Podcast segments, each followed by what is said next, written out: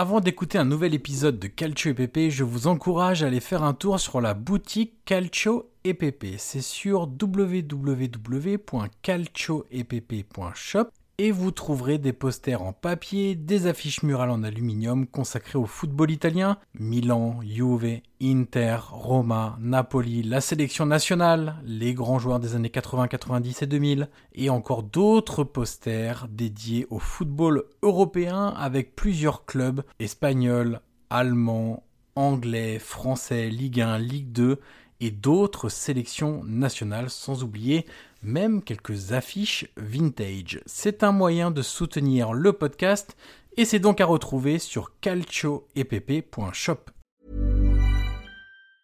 Hiring for your small business? If you're not looking for professionals on LinkedIn, you're looking in the wrong place. That's like looking for your car keys in a fish tank. LinkedIn helps you hire professionals you can't find anywhere else, even those who aren't actively searching for a new job but might be open to the perfect role. In a given month, over 70% of LinkedIn users don't even visit other leading job sites. So start looking in the right place. With LinkedIn, you can hire professionals like a professional. Post your free job on linkedin.com slash achieve today.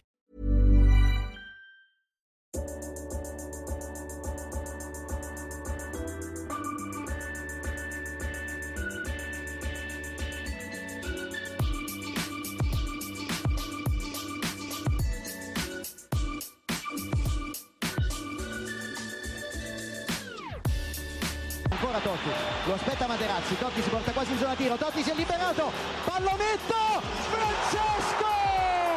Totti! Un gol pazzesco, pazzesco per il 2-0! Cacà in percussione, cerca l'ingresso in area ancora, Cacà, davanti al portiere, Cacà, rete, rete, rete, rete, Cacà! Pallone che arriva, Trezeguet! Totti! Trezeguet! Pirlo, ancora Pirlo di tacco, tiro, gol!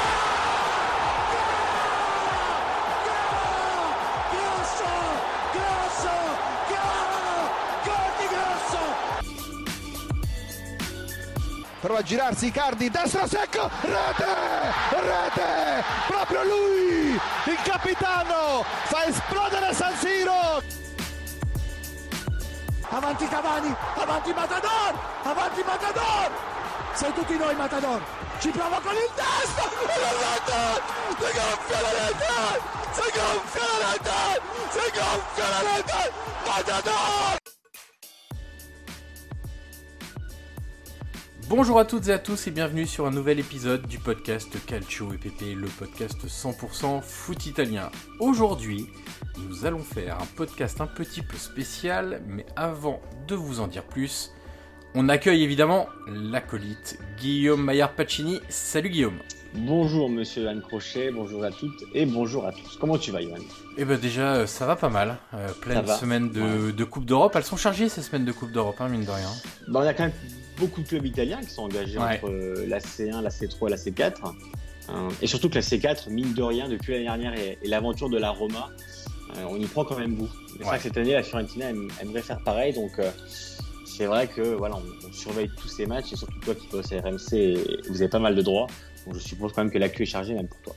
Ouais, en espérant que les clubs italiens fassent un peu mieux que la saison dernière, notamment Ligue des Champions. Mais, mais tu sais que il y a un vrai sujet aussi sur euh, les tirages où les clubs italiens à chaque fois ils ont des, des tirages atroces quoi. Enfin, franchement, Quand, quand c'est- on pense à l'Inter cette saison, quand même, c'est c'est- c'est absolument terrible. c'est improbable. Hein, c'est improbable. Ouais, le Barça Bayern, ça reste Ouais. que, que tu es un, un groupe, tu sais, un peu, un peu relevé, on, on peut comprendre. Mais c'est vrai que là, quand tu tires le Barça et, et le Bayern en, en même temps, c'est vrai que la, la tête de Zanetti à l'époque, on dirait Ouais. c'est long. C'est ça. Et, et c'est vrai que c'est vraiment dommage pour le coup. Après, bon, on, on va croiser les doigts. Et, et c'est vrai que cette semaine, en tout cas, dira quand même beaucoup parce que l'Inter a un match plutôt abordable sur le papier. On pourra débriefer aussi la, la semaine prochaine, quand ce sera la pause Ouais. pour, euh, pour les sélections. Bon, on aura le temps de débriefer la Serie A, la coupe de- les Coupes d'Europe et, et faire un premier point sur ce, on va dire, cette première partie de saison avant la deuxième euh, post-pause pour les sélections. Et après, on aura évidemment une deuxième pendant le mondial où, où là, Johan, on aura le temps de débriefer tout ce que vous voulez. Je vois pas de quoi tu parles. non, ne prononce pas ces mots. Ne prononce pas ces mots, c'est encore douloureux. C'est vrai, je sais que toi aussi tu te fais beaucoup chambrer, moi aussi, et je pense que les auditeurs et auditrices italiennes aussi. Donc c'est pas facile, mais en tout cas voilà, on, se serrera les coudes euh, pendant ce, mois et demi de Coupe du Monde entre novembre et, décembre. Eh, écoute, on n'a qu'à s'inventer une, petite Coupe du Monde entre euh, nations euh, pas qualifiées et on s'organise comme ça. Et puis, On fera des, des, podcasts, on fera des lives sur Twitter, on fera tout ce que vous voulez pour se tenir chaud. Pendant que les autres vibreront avec leur sélection. Donc voilà, on, fera bah, ce qu'on peut. Puis mine de rien, quand même, on va faire accompagner à nos amis. Bien sûr. parce que parce qu'on sera là quand même pour débriefer tout ça. C'est ça, exactement. Euh, alors Guillaume, tu l'as dit, on fera un petit, un gros d'ailleurs, je sais pas pourquoi je dis petit, un gros épisode la semaine prochaine sur, euh, sur ce fameux bilan après 7 journées de Serie A déjà quand même, mine de rien, euh, histoire de revenir un peu sur les performances de début de saison. Mais aujourd'hui, on va faire un petit jeu qui va nous permettre déjà d'évoquer tous les clubs. Alors je vous explique, c'est très simple. On prend, on a pris les 20 clubs de Serie A et on a choisi pour chacun un joueur que nous allons surveiller cette saison pour de multiples raisons d'ailleurs, euh, qu'on expliquera au moment du choix. Ça peut être euh, des leaders d'équipe, ça peut être des stars, des espoirs, des revanchards, euh, des grognards, des porteurs d'eau, des joueurs qui sont en difficulté et dont on attend beaucoup, des nouvelles arrivées. On a un panel quand même qui est assez large et ça va nous permettre d'évoquer les, les 20 clubs euh, de, de, Serie A cette saison. Et puis comme ça, vous n'hésiterez pas à nous dire euh, ce que vous en pensez et quels joueurs aussi vous, vous allez surveiller dans les différents clubs, que ce soit en haut du, classement, dans l'espèce de ventre mou, mais aussi en bas du classement où les choses se dessinent déjà assez, assez rapidement. Guillaume, je te propose de commencer par la Juve, euh, évidemment. quel joueur tu as envie de suivre alors, je précise quand même, Guillaume, qu'on ne s'est pas consulté. Donc, ça se trouve, on aura des, des joueurs euh, identiques. on, verra bien. Mais quel joueur tu as envie de surveiller à la Juve cette saison? Bah, Ce qu'on peut dire déjà, c'est que pour tous les clubs, ça n'a pas été simple. Parce que c'est vrai qu'il y a beaucoup de joueurs, que ce soit des, des, pépites, entre guillemets, des espoirs, des, des revanchards, tu l'as dit. C'est vrai que ça n'a pas été simple. Alors, pour la Juve, je notais Vlaovic. Euh, pour plusieurs raisons. La première, c'est que c'est sa première saison complète à la Juve. Parce qu'on le rappelle, il arrive en janvier dernier. Donc, on a eu des, bribes, on va dire, du vrai Vlaovic, mais en, une demi-saison, c'est toujours compliqué de, juger. Et c'est vrai que là, avec une préparation, avec, euh, avec voilà, un entraîneur qui le connaît plus, avec euh, une adaptation plus rodée, c'est forcément, on le sait en plus, c'est l'un des meilleurs attaquants de, notre championnat. Donc forcément, c'est un joueur sur lequel euh, moi j'attends beaucoup. Mm-hmm. Et je pense qu'on peut pas être le seul. Après, euh, voilà, pour, pour, les tifosi de la Juve, ne vous inquiétez pas, on débriefera la semaine prochaine tout ce qui se passe autour du, du, cas de, de, votre équipe. Mais c'est vrai que si on nommait, on va dire, voilà, l'aspect collectif et, et, le jeu produit, forcément, moi, Vlaovic, voilà, c'est pour moi le voilà, l'attaquant euh, du présent et, de l'avenir de la Juve. On peut rappeler aussi le prix, hein, c'est dans les 80 millions d'euros, donc c'était assez énorme. Ça reste un coût euh, colossal pour un club italien. On sait que la Juve, euh, voilà, avait anticipé aussi son budget mercato de l'été pour recruter Vlaovic. Donc, euh, il y a eu vraiment, on peut dire, un investissement de fait financièrement, techniquement et tactiquement sur lui. Et, voilà, moi, c'est un joueur sur lequel j'aurais forcément un œil plus attentif parce qu'en plus, voilà, il a eu des champions. Euh, la saison dernière, il a joué quelques matchs, mais il est arrivé en janvier, donc il n'a pas joué beaucoup. Là, voilà, on, s'en souvient, il avait marqué très rapidement après son, ses, débuts en, en C1 la saison dernière à, Villarreal. Et voilà, aujourd'hui, euh, avec euh, une préparation et une saison complète, euh, voilà, moi j'ai hâte de voir le, on va dire, le vrai Vlaovic. Après, pour tout le reste, et tout le contexte qui est autour de lui, on aura le temps d'en parler la, semaine prochaine. C'est exactement ça. Il y aura beaucoup, de, beaucoup de choses à dire. moi, j'ai choisi Bremer. parce que, évidemment, la, la, grosse sortie en termes de mercato, c'est Matthijs de Liert. Euh, donc c'est lui qui doit le remplacer. Il va passer quand même d'un schéma A3 du Torino euh, très agressif à un système A4 euh, beaucoup plus attentiste. Là aussi, on va y revenir la semaine prochaine. Il y a aussi autre chose, c'est que la pression médiatique, elle est différente. Les attentes, en l'occurrence, sont différentes. il y a aussi quand même l'héritage de Delirte, qui a fait, je pense, de très belles saisons, même si certains parfois lui reprochaient quelques mains euh, dans la surface ou ce genre de choses-là. C'était le vrai pilier de la défense. Euh, c'est aussi un transfert qui est à près de 50 millions d'euros, donc on n'est pas sur une petite arrivée en termes de, de coûts et d'investissement financier.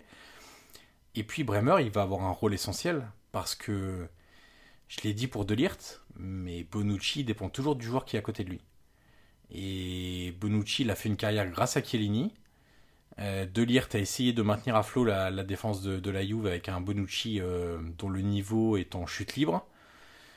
Euh, il va falloir un très grand, ouais, il va falloir un très grand Bremer aussi parce qu'à côté de lui, il n'a plus le Bonucci euh, du début des années 2010. Donc il y a hum, beaucoup d'attentes aussi au niveau de de Bremer qui a un style qui de prime abord colle très bien à la Juve mais avec un contexte qui est maintenant euh, contexte tactique, contexte psychologique qui est aussi très différent. Totalement. On peut rappeler aussi qu'il avait été élu meilleur défenseur de la série à la semaine dernière. Donc tu l'as dit, nouveau statut. On peut rappeler aussi, on euh, a rapidement parlé de Chiellini, hein, qui, est parti. Donc il y a aussi cet héritage-là, en plus de, celui de, de Delirte. Donc euh, voilà, pour cet ensemble de choses-là, euh, pour ce nouveau contexte, nos, nouvelle pression, nos objectifs, moi aussi j'étais curieux de, de, voir ce qu'il ce qu'il va donner cette saison. Et on peut rappeler que la Juve l'a arraché à l'Inter sur le fil. Bremer était promis à l'Inter, il avait un accord depuis euh, voire deux, trois mois. Et c'est vrai que sur le fil, la Juve l'a, arraché entre guillemets au moment de l'Inter parce que d'ailleurs a, a voulu partir au Bayern. Donc euh, ça a été vraiment, on va dire, euh, l'un des gros achats de, de l'État en Italie, de la Juve forcément. Et, pour tout ce que tu as dit, je suis assez d'accord sur. ah bah c'est, assez simple, hein, c'est l'achat le plus cher en Italie cet été. Ouais. Voilà. Ouais, et pour un défenseur, c'est toujours, voilà, c'est toujours un, un, prix aussi élevé pour pour un joueur qui, mine de rien, n'avait eu qu'une grande saison, on va dire, au, haut niveau, euh, au taureau, voilà, c'est sûr que là, euh, à la Juve, dans un contexte, on le sait, qui est assez compliqué en ce moment, forcément, tu passes de, l'un à l'autre. On, on, sait en plus qu'au taureau, les mécanismes du Rich sont, sont très précis et, et, et, intégrés dans la tête des joueurs. C'est sûr que pour Bremer, c'est vraiment un voilà, c'est une nouvelle vie, c'est une nouvelle aventure. Et puis il, jouait... dans la même ville. Ouais, voilà, puis il jouait quand même, euh, tu sais, quand je disais style agressif, c'est vraiment ça, quoi. Lui, l'impact ah oui, physique. Sur l'homme. Ouais. voilà, l'impact physique qu'il avait et la dimension physique qu'il avait l'aidait beaucoup dans ce style de jeu-là. Là, dans un style de jeu très différent, où il va falloir d'autres qualités, on verra comment. Alors, on a commencé à le voir, hein, mais on attend de voir sur une saison entière comment il peut s'adapter à, à cette nouvelle, nouvelle réalité qui est finalement assez différente. Euh, Guillaume, alors il n'y a pas d'ordre hein, dans les clubs, il n'y a pas d'ordre alphabétique, de classement, etc. etc. C'est un peu comme ça nous est venu. Euh, Guillaume, on passe à Monza. Euh, alors déjà la première chose c'est que Monza va avoir un nouvel entraîneur, enfin un nouvel entraîneur, puisque pour rien vous cacher, on enregistre, on est mardi. Et, et bah, la Mistropa on s'y attendait, Guillaume, avec l'idée. On l'avait annoncé. Ouais, on l'avait annoncé. C'est vrai. et, puis, annoncé. et puis, tu sais, les déclarations de Berlusconi hier euh, laissaient quand même peu de place au doute. Hein. Non, quand, et quand, il a dit je vais prendre les choses en main et, je vais mettre, le, on va dire, le, nez dans la tactique. Voilà, on, connaît Berlusconi et ses méthodes depuis maintenant bien des années. Euh, on va dire qu'il est pas très novateur dans, sa manière de faire. Et c'est vrai que voilà, ce repas, on l'avait dit dans le premier podcast, je crois qu'on avait tourné. Euh, il y avait très peu de doutes honnêtement sur l'issue de, sa saison parce que en plus quand tu as autant de, joueurs et que tu as du mal à on va dire à faire monter la, mayonnaise avec Berlusconi et Galliani. Alors Galliani, on le sait, est plus, plus calme et plus rationnel sur les décisions pour l'entraîneur. On sait que Berlusconi est plus impulsif et on l'a vu, on l'a vu ce mardi, euh, jour où on enregistre. Guillaume, quel est le joueur que tu vas surveiller à Monza cette année? Écoute, si, si, je me souviens bien, tu en avais parlé aussi. Euh, c'était Gianluca Caprari. Ouais. Je crois que tu en avais parlé dans un précédent podcast où toi aussi tu étais curieux de, de voir ce qu'il allait faire à, Monza. Alors, il est prêté par, par l'Elas, mais on se souvient euh, l'année dernière euh, de, de Caprari, c'était un peu le leader technique de, du Verona de, de, Tudor. Et c'est vrai que là, de partir à Monza, donc, déjà, c'est un peu surprenant parce qu'on aurait pu peut-être s'attendre à. Alors, peut-être pas un club plus huppé, tu vois, mais soit qu'il reste à Vérone pour pour donner de, la continuité à une carrière qu'il n'en a pas forcément eu. Mais c'est vrai que d'aller à Monza, voilà, moi, ça m'a un peu surpris. Euh, bon, c'est qu'à Vérone, voilà, il y a eu un peu un, exode de, quelques talents, que ce soit lui ou, Simeone, par exemple. Mais c'est vrai que Caprari, voilà, dans, cette attaque de Monza, on, l'attend un peu comme le leader technique parce qu'à côté de lui, il a Petagna qui est pas non plus euh, voilà un monstre de, technique, voilà, qui a un profil plus plus euh, buteur. Et c'est vrai que Caprari, lui, a s'est décroché à être le leader technique de cette équipe-là. Donc euh, voilà, moi je suis un peu curieux de le voir dans un autre contexte que celui de Tudor à l'époque à Vérone, qui était là aussi parfaitement rodé. Donc on peut donner aussi le mérite de, à Caprari de, de se remettre en jeu parce qu'il était aussi bien à Vérone, les supporters l'adoraient il a décidé de partir à Monza dans une équipe, hein, dans une équipe qui a été promue. Euh, on voit les difficultés qu'il a en, ce début de saison. On voit que lui aussi a des difficultés parce qu'autour de lui, c'est tout nouveau. Hein. c'est que des joueurs qui ne se connaissent pas.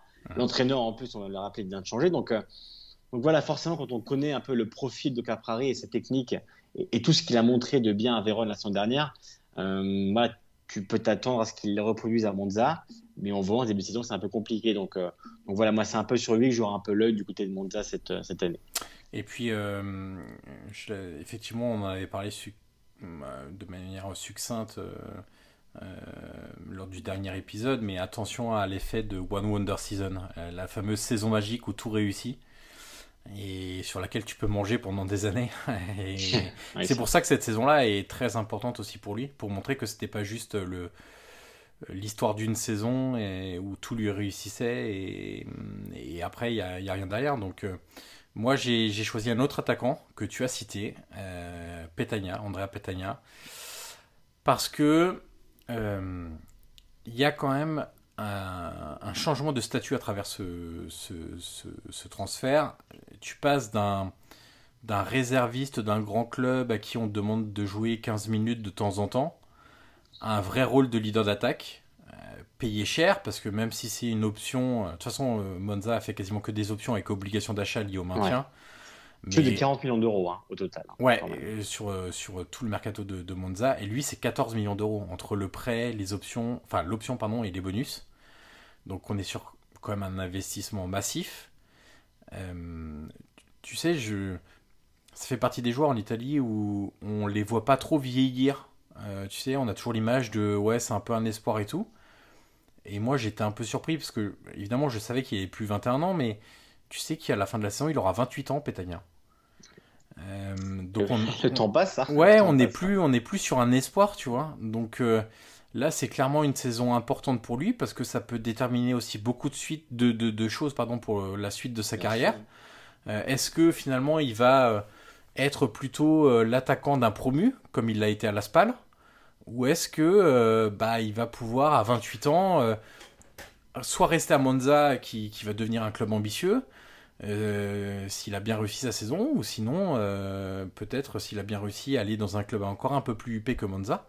Mais cette saison-là est un peu charnière pour lui sur, sur l'avenir. Tu, tu, ouais, tu sais, même comme Caprari, hein, qui a 29 ans quand même. Hein. Ouais.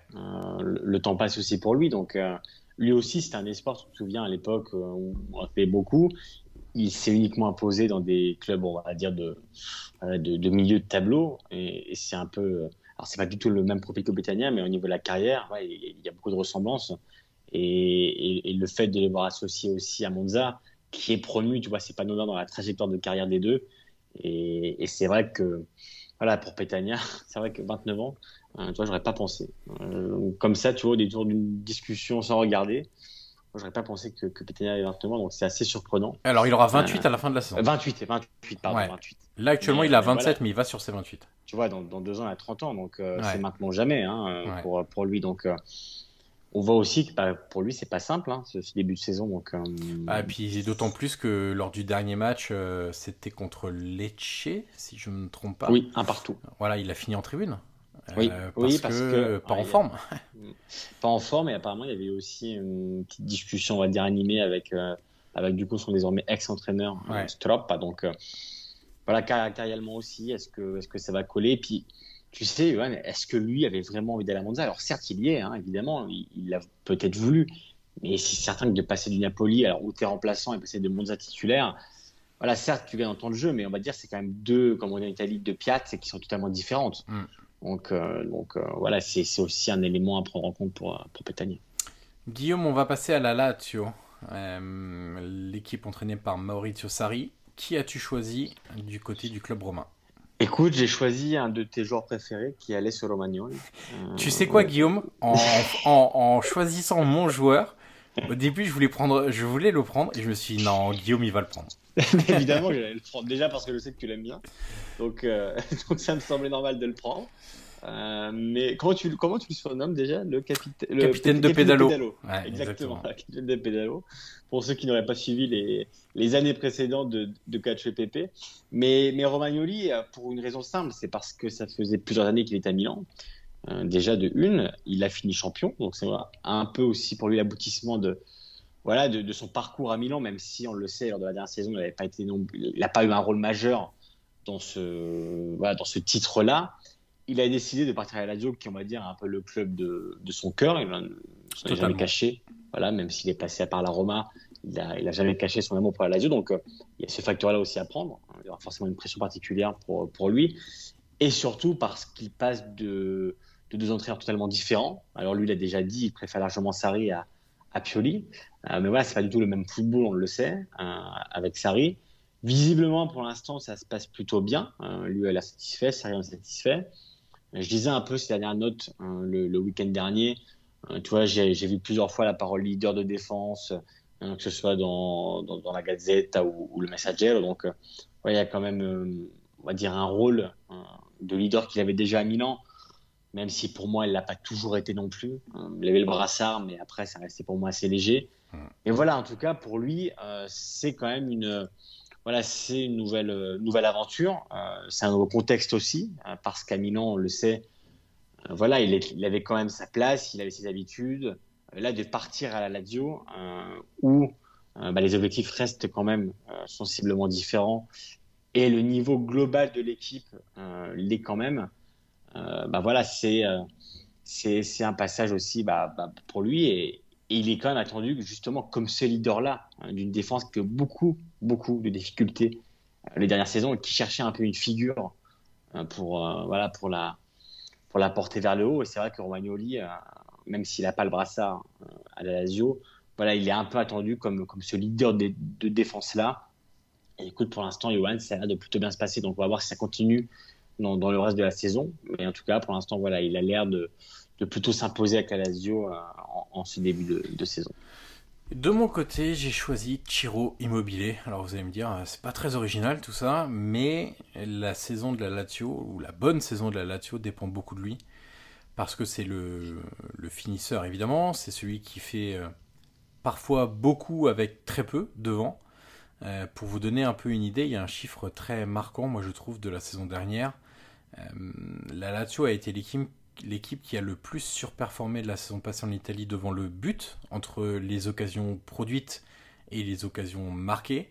Le différentiel entre expected goals et but marqué affiche un plus 22, ce qui est quand même colossal. Euh, pour vous donner une idée, dans le top 4 européen, il n'y a que Dortmund qui faisait encore mieux, c'est plus 23, je crois, pour Dortmund. Euh, et on recommence sur les mêmes bases, mine de rien aussi cette saison du côté de, du côté de la Lazio, puisque avec simplement 5,3 expected goals en 6 journées, donc ce qui est pas énorme, hein, ça fait moins de 1 par, par match et c'est vraiment pas énorme. Ils ont déjà marqué 9 buts, donc ils sont déjà quasiment euh, sur, euh, sur le double. Donc euh, c'est très impressionnant, ça veut dire que la Lazio réussit à marquer soit beaucoup de buts avec peu d'occasions, soit beaucoup de buts avec des occasions difficiles à finaliser. Ça peut être des tirs de loin, et on sait que Immobilier est très bon sur les tirs de loin, mais Luis Alberto aussi, Milinkovic Savic aussi. Milinkovic Savic peut marquer de la tête, donc c'est des occasions qui sont de moindre qualité ou moins marquées comme des occasions de qualité par les différents algorithmes. Donc il y a tout ça qui entre en jeu, mais c'est clair que si la Lazio veut réussir une très bonne saison, et pour moi une très bonne saison c'est dans les quatre premiers quand on est la Lazio, et eh bah ben, il faudra un très grand tiro immobilier, ça passe évidemment par, par là, et puis je, je rappelle juste pour faire plaisir quand même un peu au, au Tifosi Biancocelesti, depuis l'arrivée de d'Immobilier à la Lazio, donc c'est sa première saison c'est 2016-2017. 23 buts en Serie A, 29 buts en Serie A, 15 buts en Serie A, 36 buts en Serie A, 20 buts en Serie A, 27 buts en Serie A. Ça vous pose quand même un homme. Et il y a surtout aussi même le lien, hein, tu sais, même s'il crée en dehors du terrain, on le voit, il est parfaitement, comment dire, il est vraiment dans la réalité de, la Lazio, les tifosi l'adorent. Voilà, il y a eu vraiment une espèce de coup de foudre dès le début entre eux. les supporters l'ont toujours défendu, le club aussi, même dans les moments difficiles en sélection. Donc, il y a vraiment quelque chose qui s'est créé entre, entre Lazio et, Immobilier. Et, tu vois, moi, c'est vraiment une situation pour, pour lui où je le vois parfaitement terminer sa carrière là-bas. Ouais. tellement, tellement les deux parties, les, les deux sont en symbiose pour moi, il y a quand même une sorte d'évidence dans, ce, voilà, dans cette histoire-là et, les voir terminer ensemble, moi, me, paraîtrait assez, assez logique. Je suis tout à fait d'accord. Guillaume, on va passer à un autre promu euh, qui nous a fait plaisir dans, dans le jeu, dans l'approche des matchs. On y reviendra la semaine prochaine. La Cremonese. Évidemment, qui as-tu choisi dans ce club? Écoute, on aurait pu choisir le jeu. Euh, ouais.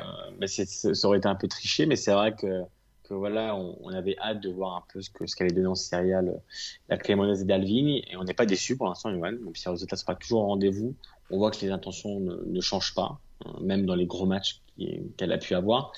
Moi, j'ai noté euh, Johan Radou, euh, pas pour une raison simple, c'est parce que moi j'en ai parlé avec euh, des préparateurs mentaux pour, pour un papier que, que j'avais fait pour Eurosport et, et c'est vrai que, que, tu vois, c'était un peu une une situation qui m'interrogeait, qui m'intéressait parce qu'on le rappelle, il, il, a fait cette erreur terrible euh, à Bologne la saison dernière. Alors, toute une partie du Scudetto à l'Inter, il n'y avait pas eu que ça, mais évidemment, euh, cette erreur-là a beaucoup joué euh, dans, dans, la perte du titre de, de l'Inter, surtout à ce moment-là de la saison, ce match en retard à Bologne. Mhm. Et en plus, tu t'en souviens, Johan, dès la première journée avec la Cremonese, il fait cette erreur incroyable face à la Fiorentina où il fait un super match. la Cremonese est à 10 tient le, résultat et à la dernière, seconde, euh, Radou qui bah, juge mal la trajectoire du ballon, un long centre euh, et, capte le ballon et rentre dans le but. Donc c'est vrai que là on s'est dit mais comment lui va faire pour s'en remettre psychologiquement? J'en ai parlé du coup avec des préparateurs mentaux qui m'ont dit mais c'est certain que c'est difficile, mais voilà il faut faire une espèce de reset. Alors je vais pas rentrer dans les détails,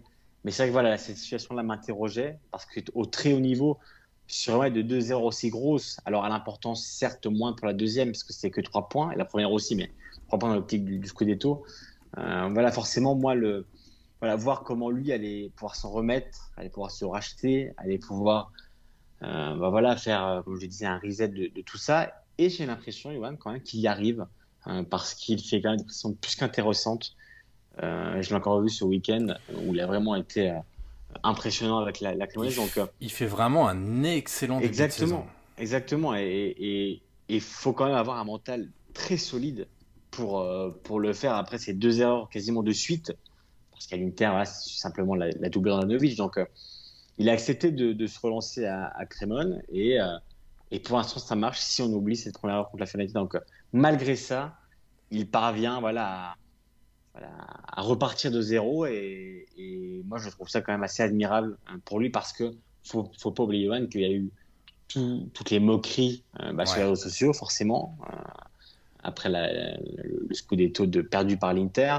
Euh, il y a eu des maillots floqués, même par le du Milan, floqué Radou. Donc, tu vois, il y a eu quand même un ensemble de choses qui a fait que pour lui, c'était quand même une passe très difficile et, sans remettre et, le revoir à ce niveau-là, alors même si c'est que le début de la saison, voilà, moi je trouve ça assez admirable pour, euh, pour lui. Alors deux petites choses, ton papier s'appelle Yonut Radou, un cauchemar sans fin. Donc si, les, si les, les, auditeurs et auditrices veulent le lire, ils le peuvent. Et ensuite, tu sais qu'il est tellement bon que moi, je me demande quand, quand Marco Carnesecchi va revenir de blessure, parce que c'est une blessure à l'épaule, je crois, de mémoire. Ouais, euh, va revenir, lui qui était désiré à la Lazio, qui a fait une énorme saison à la Cremonese la, saison passée, qui a été reprêté par l'Atalanta euh, cette saison à, la Cremonese. Quand il va revenir, euh, moi je suis ah bah pas certain hein, que Carnesecchi réussisse à passer devant Radou, si Radou évidemment continue ses excellentes performances. Et il faudra voir d'ailleurs en janvier, parce que l'Atalanta, quand s'ils voient que c'est bouché pour lui, ils vont sans doute le rappeler de près pour le renvoyer ailleurs, parce que ça n'a aucun intérêt pour eux et pour le développement du joueur de passer 6 euh, mois sur le banc euh, parce que Radou euh, réussit des, des, des On le voit partout d'ailleurs, hein, hein, les, gardiens regardent même à la Lazio, hein, Maximiano avait commencé. Ouais. Et finalement, il a été devancé. Et au Napoli, ils ont le même problème entre Ospina et Meret. Donc, enfin, le poste de gardien est très, très subtil. On le voit aussi à l'Inter en ce moment, hein, où Nana Andanovic se joue un peu le poste. Donc euh, là, Radou marque beaucoup, beaucoup, beaucoup de points. Et, oui, c'est vrai que quand Karnetsky va revenir, voilà, moi, je ne suis, suis, pas certain qu'il que lui prenne la place, du moins s'il continue sur cette trajectoire-là. Alors moi j'ai choisi David Okereke. c'est l'un des deux attaquants on va dire un peu star, parce que c'est vrai que c'est des attaquants qui sont un peu plus connus que, que la Cremonese, avec Cyril Dessers qui arrivait en, en provenance de, de Genk, je crois, de mémoire. Euh, je compte tout le temps entre Genk et la Gantoise, mais je crois que c'est Genk euh, qui avait été au Feyenoord la saison passée en prêt. Euh, c'est un joueur que j'aime bien parce qu'il prend bien la profondeur, parce que c'est un dribbleur avec de l'espace à haute intensité. Il est capable de faire beaucoup de, de différences. On l'avait vu à Venise la saison passée en prêt. Euh, il doit s'améliorer évidemment dans les petits espaces où là il a un peu plus de mal à, exister parce que euh, bah, il n'a pas sa pointe de vitesse, parce qu'il n'a pas les, espaces nécessaires à l'épanouissement de, son jeu et de ses qualités. Euh, il sera très important évidemment pour la Cremonese. J'aurais pu mettre Dessers avec, hein, c'est presque le duo d'attaque parce que un promu a besoin de, marquer des buts. On peut estimer à minimum 35-40 buts dans une saison pour se maintenir. Euh, bon, là, euh, tu vois, par exemple, euh, si on regarde les, les stades de début de saison, ils ont mis 5 en 6 matchs. Il y a plusieurs équipes qui sont pas à ça. Sassuolo en a mis moins, la Sampdoria en a mis moins, Monza en a mis moins, Lecce en a mis moins, Spezia en a mis moins. donc, donc il va falloir.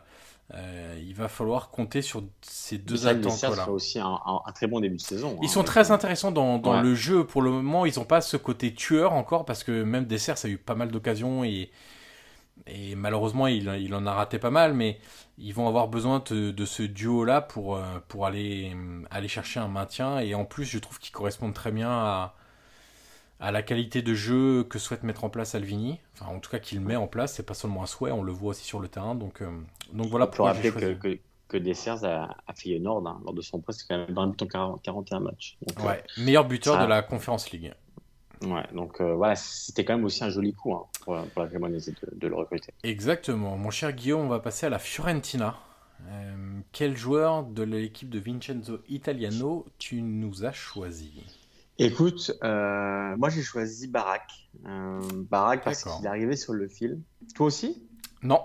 Non? Ah, je croyais toi aussi. Non, non, j'ai pris Barak parce que bon, on l'a vu faire quand même une très grosse saison avec, avec les Las bah, un peu comme comme Caprari à l'époque, euh, la semaine dernière avec Tudor. Et, et, moi, je voulais voir un peu, tu sais, le, le Barak sorti du contexte justement de Vérone, mhm. où il était quand même assez à l'aise, il avait quand même ce confort-là, euh, parce qu'on le sait, il était indispensable à, à Tudor. Donc, euh, et, je, trouve quand même, on le sait, voilà, la, Fiorentina aspire à, des objectifs un peu plus grands que, que ceux de l'Elas. Donc, le voir aussi dans le jeu de, de Italiano, qui est très intéressant, dans, du moins dans la volonté et dans ce que lui essaye de mettre en place. Euh, j'ai regardé sa conférence de presse à Barak où lui avait dit que voilà, il avait souhaité euh, venir à Fiorentina, qu'il avait poussé aussi pour pour la rejoindre parce qu'il estimait que voilà que avait probablement fait un peu un peu le tour. Donc euh, il y a aussi une pression sur lui parce que bah, je pense qu'il y a quand même beaucoup de propositions cet été.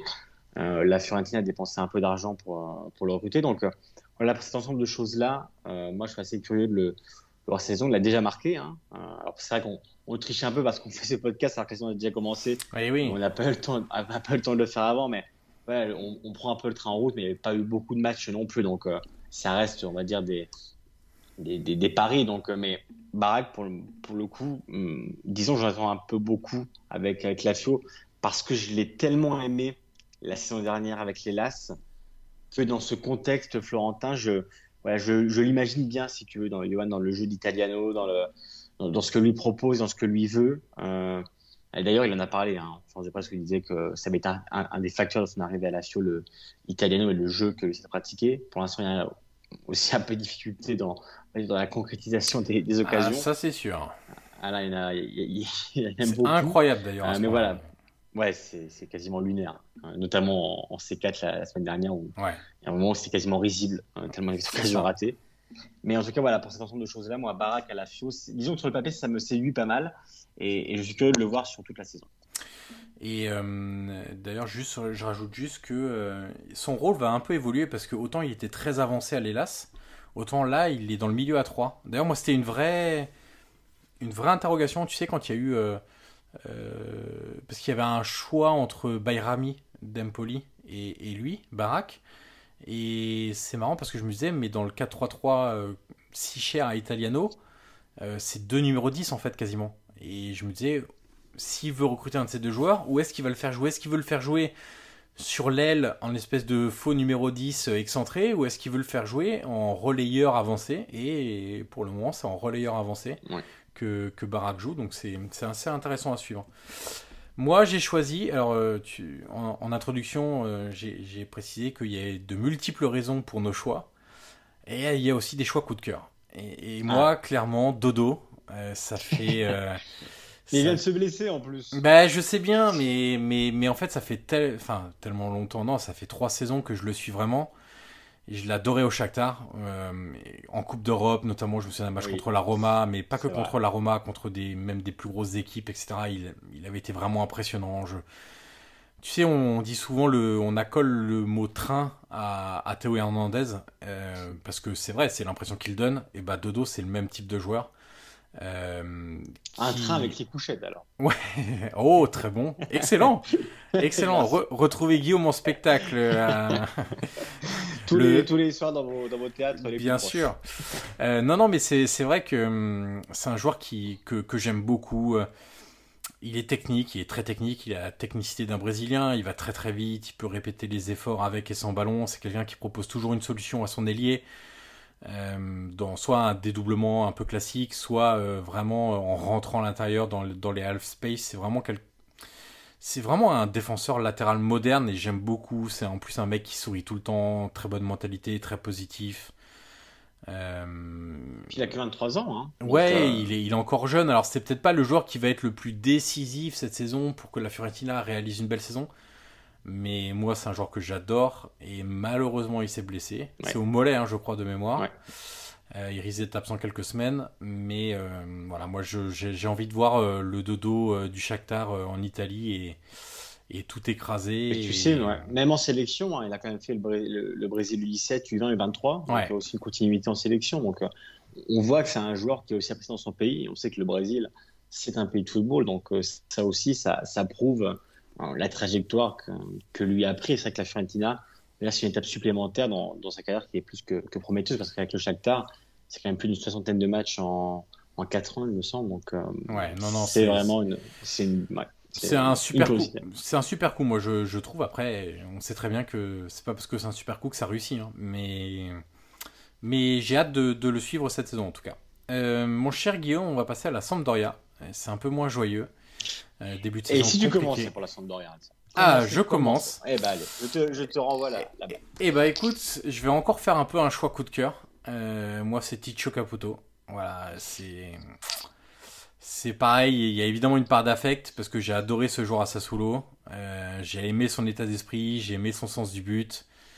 J'ai aimé un peu, tu sais, la success story du, du, mec qui arrive à 30 ans en sélection nationale, qui en plus a marqué en sélection nationale. C'est un peu l'époque où tout était possible avec l'Italie. Euh, et hum, je, pense qu'il aura une importance fondamentale parce que la Sampdoria met très peu de buts. Tout à l'heure, je disais il faut à peu près 35-40 buts pour se maintenir. Je pense c'est un truc à vue de nez, j'ai même pas vérifié d'ailleurs, mais euh, Gabbiadini, c'est pas un grand buteur. Euh, Quagliarella, bah maintenant il fait son âge. Euh, Juricic, ça n'a jamais été un grand buteur, c'est un super joueur, mais c'est un très bon joueur, mais c'est pas un grand buteur. Sabiri, c'est pas un grand buteur. Il va falloir marquer des buts à la Samp, euh, clairement, et Caputo va avoir un rôle essentiel parce que pour se maintenir, ah, il faudra que Caputo il soit au moins une bonne dizaine de buts. Parce que sans ces buts-là, je ne sais pas trop comment, comment la Samp va réussir à se maintenir. Donc voilà, c'est un peu à la fois le, côté importance de la saison, mais surtout le côté coup de cœur euh, c'est un joueur, en fait, j'aurais aimé qu'il n'ait que, que 23 ans à Sassuolo, en fait. Et qu'il ait encore 10 ans de carrière devant lui. Mais malheureusement, ça fait partie des. des, des de son histoire aussi. Ouais, exactement. D'avoir éclos assez tardivement. Exactement. Mais a retrouvé la sélection euh, assez tard. C'est ça. C'est un peu le charme de, son histoire à lui. Ouais, exactement. Tu as pris qui, toi? Écoute, bah justement, tu l'as dit, j'ai pris Sabiri. Ah. Euh, ouais, j'ai pris Sabiri, tu l'as cité bah, Tout simplement, ce qui m'a beaucoup intéressé en deuxième partie de saison dernière, euh, il a quand même marqué trois buts et, délivré de passes D. Il avait été décisif quand même dans le maintien de la Samp, euh, Johan, parce qu'on rappelle que la Samp s'est sauvée sur le, à l'extrême limite. je me souviens notamment du, de l'avant-dernier match contre la Fiorentina. Tu te souviens avec qui on faisait ce discours-là pendant quelques années, Guillaume? Ah, ils sont encore sauvés à la dernière limite. On l'avait fait avec le Genoa. Voilà, et on sait où ils sont maintenant. on sait où ils sont. Attention. Et je me, je me, souviens, exactement, je me souviens euh, de, de, qui avait été décisif euh, en mai dernier à la 37e journée contre la FIO, où il a marqué un but et, délivré une passe D. Euh, voilà, il y, a aussi son profil très technique, assez polyvalent. il est capable d'accompagner l'action, mais aussi de, voilà, de, de, couvrir les transitions défensives. Donc voilà, c'est un joueur qui m'intéresse beaucoup. Alors, il a quand même 25 ans, mm. donc c'est pas non plus un, un, très jeune. Mais voilà, même cette saison, il a bien commencé il est devenu titulaire euh, dans la de Gianpaolo et on le sait, Johan, c'est pas évident en ce moment la Samp. Euh, le jeu est encore assez, euh, assez brouillon. Hmm. On a un peu de, mal à comprendre où, où Gianpaolo veut aller. Mais voilà, je trouve un peu que, dans ce collectif qui, qui se cherche un peu et ce jeu un peu latent, voilà, il ressort avec son profil très technique. Et, voilà, il, a fait un peu le grand son en série en, janvier dernier avec la Samp. Et, voilà, le voir sur une saison complète, voilà, moi je le trouve assez intéressant, donc je, suis assez curieux de le, voir. Et la semaine dernière, toutes compétitions confondues, que ce soit en Série A ou en Série B, mine de rien, avec un mis 6 buts et, et délivré de passes D. Donc euh, voilà, c'est un profil à suivre et pour moi, ça reste un joueur très intéressant euh, que je vais du coup observer euh, avec attention cette saison. Hasard du calendrier, le club suivant est le Milan, sachant que le Milan a gagné sur le terrain de la Sampdoria le week-end passé. Et mon cher Guillaume, qui as-tu choisi pour l'AC Milan. Écoute, euh, moi j'ai pris Rafa Leao. Euh, j'ai pris Rafa Leao, Leao. C'est mieux euh, parce que bah, il avait été élu quand même, Johan, meilleur joueur de la saison dernière, donc c'est pas rien quand même. On le sait, il avait été plus que décisif dans la seconde partie de saison du, du Milan où vraiment lors des derniers matchs, tu te souviens que ce soit à Vérone, euh, que ce soit contre Sassuolo, euh, où il, délivre euh, les passes des pour Giroud et il marque. la, fin de saison de là-haut, vraiment, même le but contre la Fiorentina décisive dans la quête du titre, sa fin de saison, vraiment, c'était une machine à but, à pas décisive, et c'était vraiment le, le, facteur en plus de, de ce Milan-là, on va dire dans la dernière ligne droite. et j'étais aussi curieux de voir bah, s'il avait confirmé, euh, parce qu'on sait que l'un de ses défauts, c'est un peu son inconstance. Euh, son, talent, pour moi, ne se discute pas, on le voit, il est évident. Euh, on avait parlé un peu dans, dans les précédents podcasts, Johan, où tu c'est un peu un soliste, c'est vrai, hein, c'est un mm. soliste. mais c'est un soliste exceptionnel dans, la partition qu'il délivre chaque fois. Il a une facilité à éliminer, une facilité à marquer. et encore ce début de saison, hein, contre la Samp, pas encore décisif, hein, parce qu'il fait euh, une passe D euh, et, il marque. Donc, euh, non, il marque pas, mais il fait une passe D.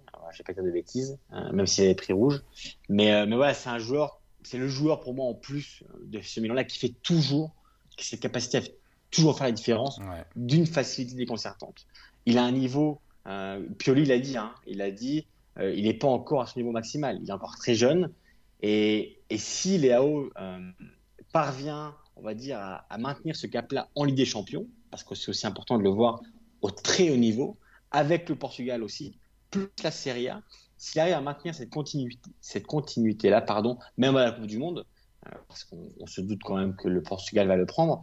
Voilà, pour moi, ça peut être un peu, on va dire, tu sais, Yoann, la saison de la consécration pour lui. Mhm. Elle l'a été en partie euh, en fin de saison dernière, mais pour moi, cette saison, s'il arrive à faire une saison complète, euh, pour moi, ça peut être vraiment l'un des meilleurs joueurs d'Europe, voire du monde, mais il ne l'est pas encore. Il est impressionnant dans le derby, on l'a tous vu, récemment contre l'Inter. Donc voilà, c'est le meilleur joueur de Serie A la saison dernière. C'est l'un des meilleurs cette saison. Mais voilà, je, suis curieux de le voir s'il arrive quand même à gommer cette inconstance qui parfois peut caractériser, même mentalement. Parfois, il semble un peu déconnecté du, du reste de l'équipe. Et parfois, c'est vrai qu'il est un peu, on va dire, c'est par à coup. il fait quelques accélérations et après, c'est un peu et notamment dans le jeu sans ballon. Moi aussi, j'aimerais plus le voir dans les appels, dans la profondeur. Il y a quand même pas mal de choses encore à, faire comme progrès, lui le sait. Zlatan aussi, hein, parce que Zlatan quand même un peu son mentor, à le, le assez souvent. Mais voilà, pour moi, c'est le joueur que je vais surveiller plus particulièrement cette saison du, côté du Milan. Et il avait fini euh, d'ailleurs meilleur buteur et meilleur passeur de l'AC Milan l'année dernière en, championnat. Euh, et encore, je trouve qu'il s'est un peu amélioré dans sa liaison avec les autres joueurs. Alors, c'est pas encore. Euh, c'est pas encore très naturel, mais, mais je vois des progrès quand même cette saison dans, dans, sa faculté à pas toujours chercher l'exploit individuel, mais aussi de servir un peu plus les coéquipiers, de d'où les ouais, d'où les pas décisives. Hein. Ouais, c'est ça, de, de provoquer des 1-2, de voilà ce, ce genre de choses là, de s'appuyer sur un autre joueur, de pas tout faire en à haute intensité tout seul en permanence, et, ça c'est vraiment. Euh, ouais. Juste quelques chiffres, euh, hein, avant que tu passes, euh, avant que tu passes au tien. au niveau du dribble, Léo cette saison c'est quand même 1,3 euh, réussi, euh, des, des, frappes cadrées, c'est 1,33. Depuis août 2021, euh, Léao, c'est quand même 109 dribbles réussis. Et au niveau de but, plus pas décisive, Léao, c'est 25 depuis août 2021. Hmm. Donc tu vois, au-delà même de, du talent qu'il a, il arrive quand même à concrétiser maintenant. Donc c'est vraiment pour moi l'homme en plus de, de ce Milan. Et toi, Johan, d'ailleurs, qui as-tu choisi alors dans, dans l'équipe championne d'Italie Eh ben moi, figure-toi que je me suis euh, collé à l'actualité. Je n'ai pas pris le, roi Charles, mais le prince Charles. Euh, Charles de Kettelard, évidemment. Euh, même chose que Dodo, c'est un joueur que je suis depuis pas mal de temps, que, j'aime beaucoup. Ça fait partie pour moi du, très bon travail réalisé par la cellule de recrutement de, de, de l'AC Milan. C'est un joueur très polyvalent, talentueux. Je le suivais avant. Ouais, à Bruges, oui, oui, je le suivais à Bruges. Je l'avais vu notamment aussi avec les espoirs belges euh, il y a deux ans. Euh, il avait été très impressionnant. Euh, je l'aime beaucoup. il va jouer 10. C'est pas forcément un poste où il a beaucoup évolué à Bruges dernièrement. j'ai envie de suivre son intégration. J'ai envie de voir comment il s'adapte aussi à ce jeu vertical. J'ai envie de voir comment il s'adapte à des défenses beaucoup plus rigoureuses en Italie et qui vont le cibler physiquement. Euh, ça, c'est clair. Euh, et on le voit. Hein, ouais, bien sûr. C'est un, c'est comme un très gros investissement pour, euh, pour Milan. C'est le deuxième plus, gros, deuxième plus gros investissement en Italie cet été derrière Bremer dont on a parlé juste avant. Mais encore une fois, au-delà de est-ce qu'il va réussir ou non, et ça, ça dépend de, de, dire de milliers de facteurs, faut pas exagérer, mais de dizaines de facteurs. Euh, je, comprends l'idée derrière ce recrutement. Je, j'admire ce potentiel. Maintenant, il faudra qu'il le traduise évidemment sur le terrain. Donc c'est à la fois un choix un peu coup de cœur pour ce qu'il a montré aussi et aussi euh, une vraie interrogation sur euh, comment ça va marcher pour lui en, Italie dans un championnat qui est quand même très différent. Euh, il y a beaucoup de. Tu verrais plus un autre poste, toi, que, numéro 10 dans le cas de 3 de, de Pioli ou, tu penses que c'est son poste idéal? Je sais pas. Moi, je l'ai vu, je l'ai vu faux neuf. Mais, il a fait jouer, d'ailleurs, Pioli a fait jouer faux neuf déjà hein, cette saison-là. Ouais, et après, euh, bon, là, il y a pas mal de blessés à Milan, donc le, le discours est un peu différent, mais tu auras pas mal de concurrence, donc ça fait pas trop sens en fait de le mettre faux numéro 9. Non. Ensuite, il te reste deux positions. C'est soit 10, soit côté droit. Et. Hmm, je, je, sais pas. Je, pense que 10 est effectivement là où il, où il peut avoir le meilleur rendement.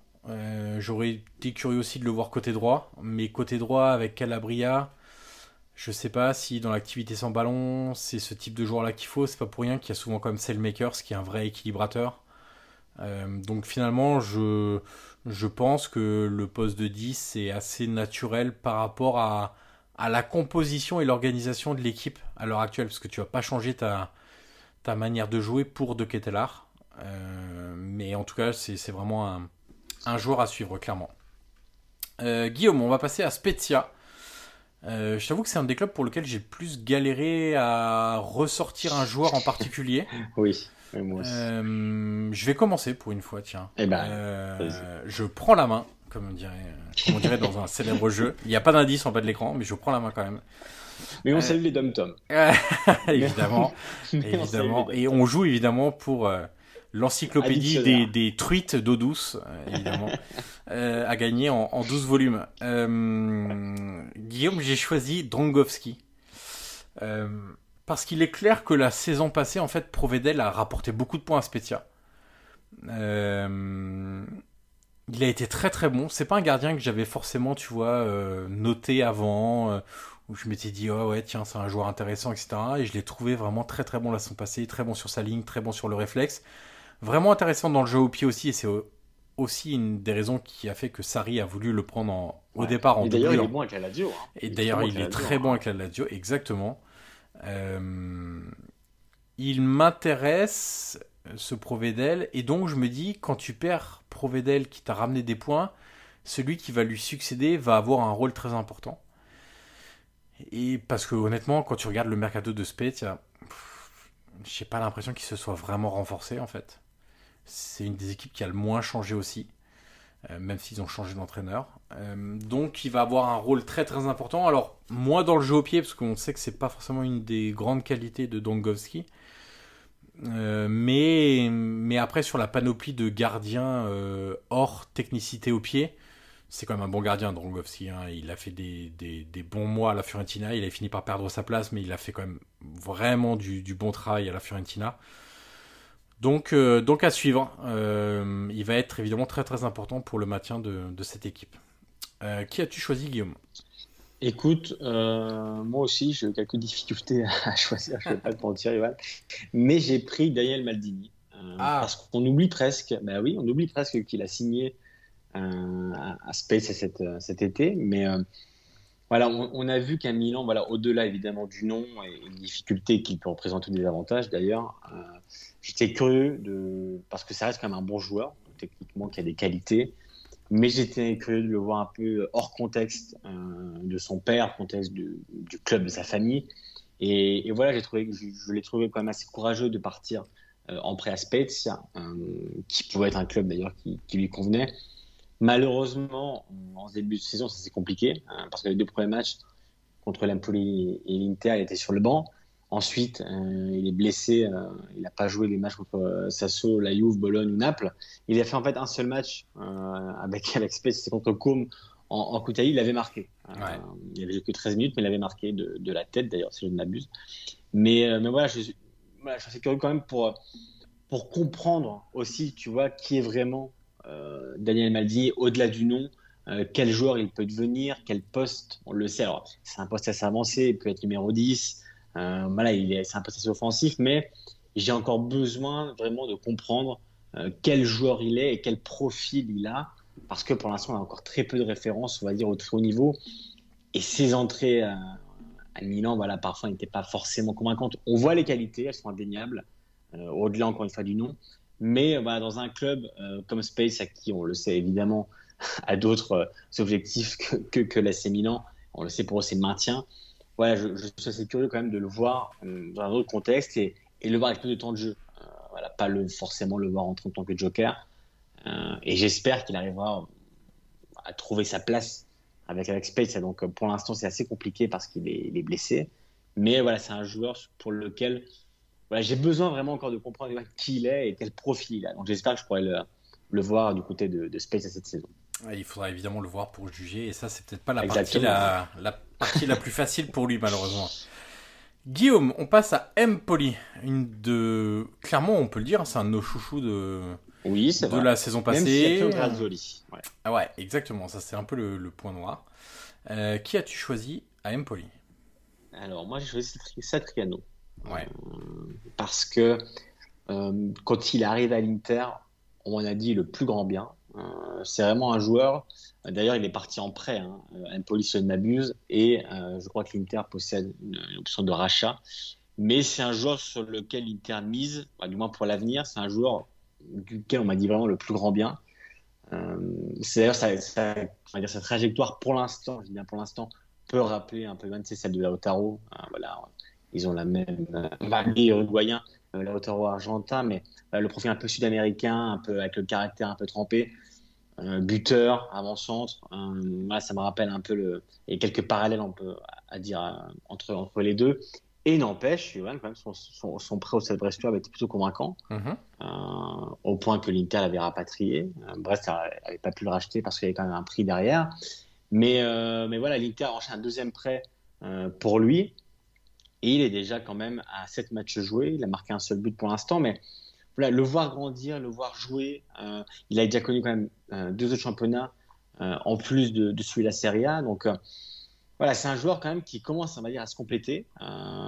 Il commence aussi. Euh, après, il faut rappeler, Johan, et ça je l'ai noté quand même, il est sous contrat jusqu'au 30 juin 2023. Hein. Mm. Donc à, surveiller. Mais mais c'est un joueur pour, pour lequel, voilà, je ne sais pas, j'ai un, petit coup de cœur depuis qu'il arrive à l'Inter et, surtout tout ce qu'on m'a dit sur lui, je sais pas, ça m'a donné l'idée que ça pouvait devenir un, un très grand moteur et, et même du côté de Brest, euh, j'ai eu l'occasion de le voir pendant quelques matchs de, de Ligue 1. Voilà, il m'a l'air vraiment d'avoir un profil vraiment de finisseur, mais avoir aussi une palette technique assez, assez imposante. Donc, euh, voilà, je... il fait penser, tu sais, un peu aux anciens Bombel hein, mhm. qu'on a connus en, Serie A. Donc, euh, voilà, moi, c'est un joueur sur lequel j'ai beaucoup, beaucoup de curiosité et je me corrige tout de suite. Il est sous contrat jusqu'en 2027 à l'Inter et pas 2023, meilleur de ma part. Mais voilà, juste 2027 pour dire aussi à quel point l'Inter croit en lui et j'espère, Johan, qu'il finira pas entre guillemets comme Pinamonti, hein, alors qu'il y a sa solo, on en parlera peut-être plus tard. Mais, euh, mais voilà, c'est pour moi un joueur vraiment, j'ai l'impression qu'il peut faire euh, de grandes choses. Euh, et je pense que le voir un peu dans une équipe qui joue au football, c'est dommage qu'il est Razoli, mais c'est vraiment un joueur pour moi qui, qui est vraiment à surveiller parce qu'il y a un potentiel indéniable et, et son expérience en Ligue 1 lui a fait du bien. Et, et le revoir en dans une équipe qui lui donne du temps de jeu et qui joue au football, ça peut être vraiment bénéfique pour lui. Et pour l'Inter. Évidemment, et surtout, euh, euh, je suis pas sûr que ce soit Mattia Destro qui mette énormément de buts pour Empoli. Donc, euh, donc voilà, parenthèse fermée. Euh, j'ai choisi Tommaso Baldanzi parce que parce que je l'avais adoré avec la Primavera quand ils ont été sacrés champions. C'était en juin 2021. Il y avait dans cette équipe-là notamment un certain Mattia Vitti, qui est aujourd'hui à l'OGC Nice, un certain Christian Aslani, qui est aujourd'hui à l'Inter. Et bah moi, les numéros 10, euh, c'est mon fantasme footballistique. Euh, donc j'ai hâte de voir ce petit numéro 10 sur une saison entière, qui est très mobile, très technique, qui a une belle frappe de balle, et on l'a vu contre les Las Véron, parce qu'il a marqué son premier but en Serie A. Alors il s'est blessé, et j'ai un peu l'impression d'avoir choisi pas mal de joueurs blessés. Tous les joueurs que tu choisis se blessent. Ouais, voilà, c'est ça. Mais, mais malgré tout, c'est c'est un beau joueur, c'est un joueur élégant, c'est un joueur qui a entre Aslani, Viti et lui, c'est sans doute le poste ou le type de jeu pour lequel le gap entre euh, la Primavera et l'équipe professionnelle est le plus dur à passer, je pense. Euh, mais c'est vraiment un joueur moi que, j'adore. C'est un joueur frisson pour moi. Voilà. Donc euh, c'est à la fois entre le, cœur et la raison. Mais hum, très sincèrement, ce, ce Tommaso Baldandi euh, me plaît énormément, tout comme me plaisait énormément Aslani ou me plaisait Samuel Ricci avant. Empoli a quand même cette capacité aussi à, à valoriser les jeunes joueurs que le club forme ou les jeunes joueurs qu'ils vont chercher ailleurs, comme Parisi. Mais, voilà, Tommaso Baldandi, euh, comme le, veut l'expression, comme le dit l'expression, euh, retenez bien ce nom. Parce que on n'est pas à l'abri d'avoir un Aslan Ibis euh, à un poste différent évidemment, mais en termes d'explosion en peu de temps du côté de d'Empoli. Mon cher Guillaume, on va passer à une autre équipe qu'on aime beaucoup, Sassuolo. donc si j'ai bien suivi, ce que tu as dit juste avant.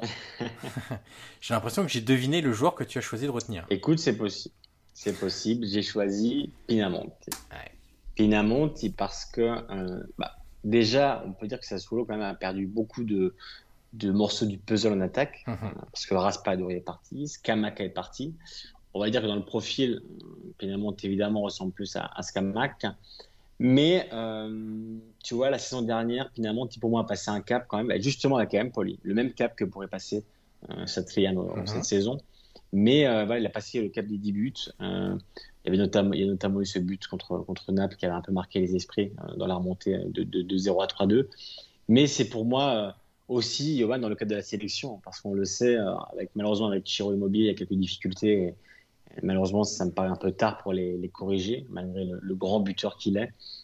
Et on cherche quand même le, le buteur de demain. Et, et finalement, qui pourrait l'être, parce qu'il a quand même confirmé tout au long d'une saison entre guillemets, ça n'a pas été une hype, hein, comme on dit aujourd'hui, un peu comme l'a été euh, Lorenzo Luc avec Pise, aujourd'hui qu'on ne mhm. voit plus trop et, et, qui est parti à, l'Ajax. et qui marque des buts avec euh, Young Ajax, donc euh, l'équipe réserve, en D2 néerlandaise. Et, euh, et, voilà, donc pour moi, finalement, dans, la trajectoire de sa carrière, il y a une espèce de logique. après un poli, il part à solo. une équipe aussi, évidemment, on le sait, qui joue au football. et, c'est pour moi voilà, une, curiosité de le voir dans cette équipe-là parce qu'il sera le terminal offensif d'une équipe qui joue au football. Euh, et sans Raspadori et Skamaka, euh, ça reposera aussi beaucoup sur ses épaules. Alors on sait qu'il y a Berardi et, Traoré, euh, mais voilà, ça reste le terminal offensif, le premier. ça a des parce que quand même plus de 20 millions d'euros de leur côté, donc c'est pas rien. C'est une grosse somme ouais, pour un club comme Sassuolo. Donc Ouais, il y a aussi une pression hein, sur, ces, sur ces grosses épaules de, de, de Pinamonti. Donc euh, voilà, pour, pour cet ensemble de choses-là, euh, moi, pour ce solo, j'ai choisi euh, Pinamonti et pour l'avenir aussi, comme, comme, je te l'ai dit, parce que la sélection, voilà, on est quand même en, pleine reconstruction et Pinamonti, clairement, peut rentrer dans, le, dans les plans de Mancini pour un avenir plus ou moins proche. Bon, on a un constat identique, Guillaume, mais j'ai pas choisi le même joueur que toi. Le, ah. le, le constat a été duquel tu es parti, c'est Sassuolo a beaucoup changé en attaque. Oui. Et c'est la raison pour laquelle j'ai choisi Berardi. Euh, parce qu'après, un joueur, entre parenthèses, blessé actuellement, évidemment.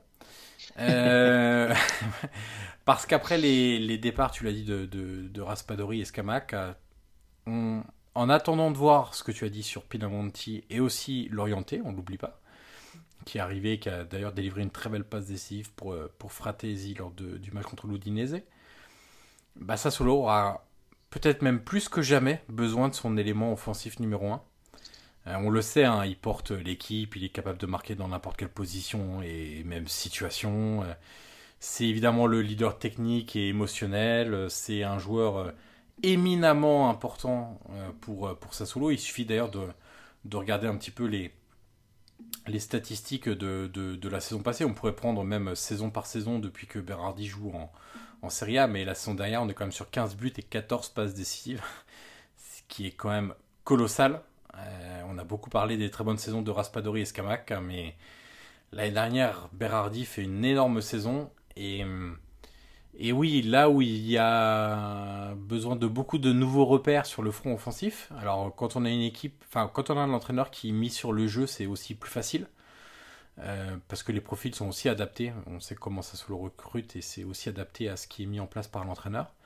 Mais entre Traoré qui est un peu blessé, enfin qui est même beaucoup blessé, qui est blessé tout court, euh, qui va pas revenir avant plusieurs semaines, entre Lorienté qui vient tout juste d'arriver en toute fin de mercato, entre Pinamonti qui doit s'adapter à une nouvelle réalité, le seul élément, offensif qui connaît la maison, qui connaît par cœur ce qui s'y passe, qui a l'habitude du haut niveau, etc., c'est Berardi. Alors je crois qu'il va revenir après la trêve de mémoire. En tout cas, c'est l'espoir qu'il soit là dès le retour de la trêve internationale. Mais ils vont clairement avoir besoin de lui parce que pour le moment, il y a, bah, il y a un peu une feuille. Enfin, c'est même pas un peu, c'est qu'il y a une feuille blanche sur, le, sur la ligne d'attaque. Il suffit de voir que c'est Kyriakopoulos qui joue ailier gauche alors que c'est un latéral. Voilà, la feuille blanche euh, contre l'Udinese, c'est euh, Kyriakopoulos à gauche qui est un latéral, l'orienté qui est arrivé 5 jours auparavant, et Pinamonti euh, qui est arrivé cet été. Donc, euh, tu sais, au départ de, de, et Scamac, on peut rajouter aussi Boga, hein, janvier dernier qui était parti, donc il y a quand même une espèce de. de et Juricic aussi. Hein. Attaque. Et Juricic, exactement. donc, donc, il y a une espèce de lifting en attaque qui est pas simple à gérer. Et c'est vrai que c'est une transition qui est. Ah, quand tu as autant de changements dans une attaque qui avait beaucoup d'automatisme, notamment les trois, euh, Raspador, Scamac et, et Berardi, c'est pas évident de, de, repartir quasiment, tu l'as dit, une feuille blanche de zéro.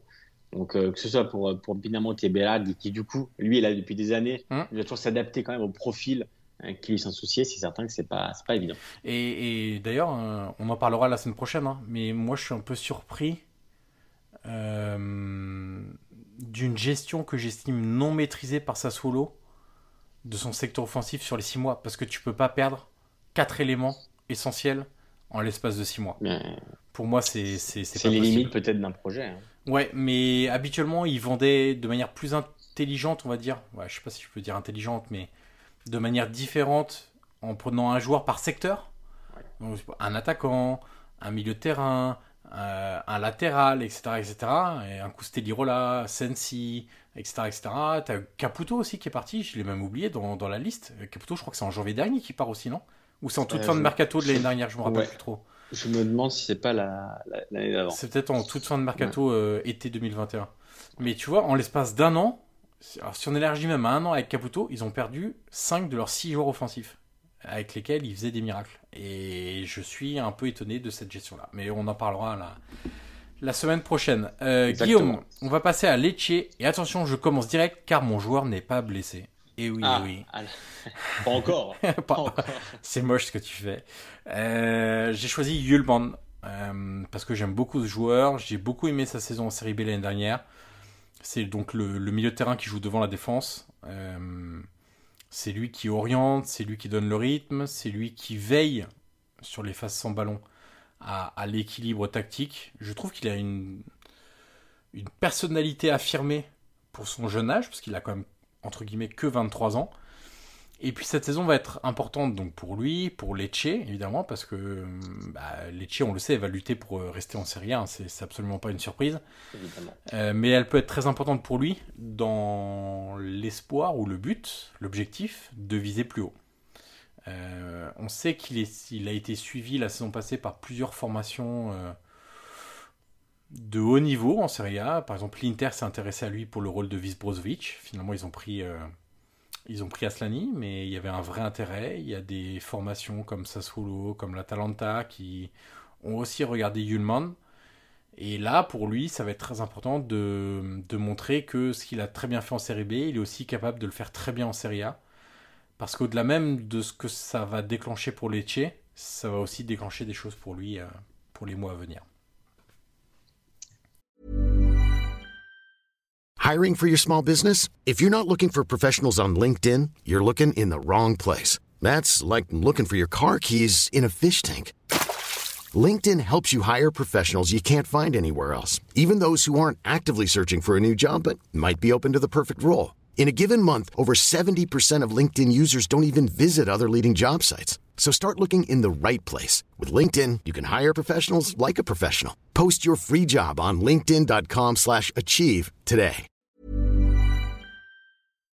Écoute, c'est noté. Je, je note, euh, Johan. Je- je note Qui tu as attention. choisi de ton côté? Écoute, euh, moi j'ai cassé ma démarche, Johan.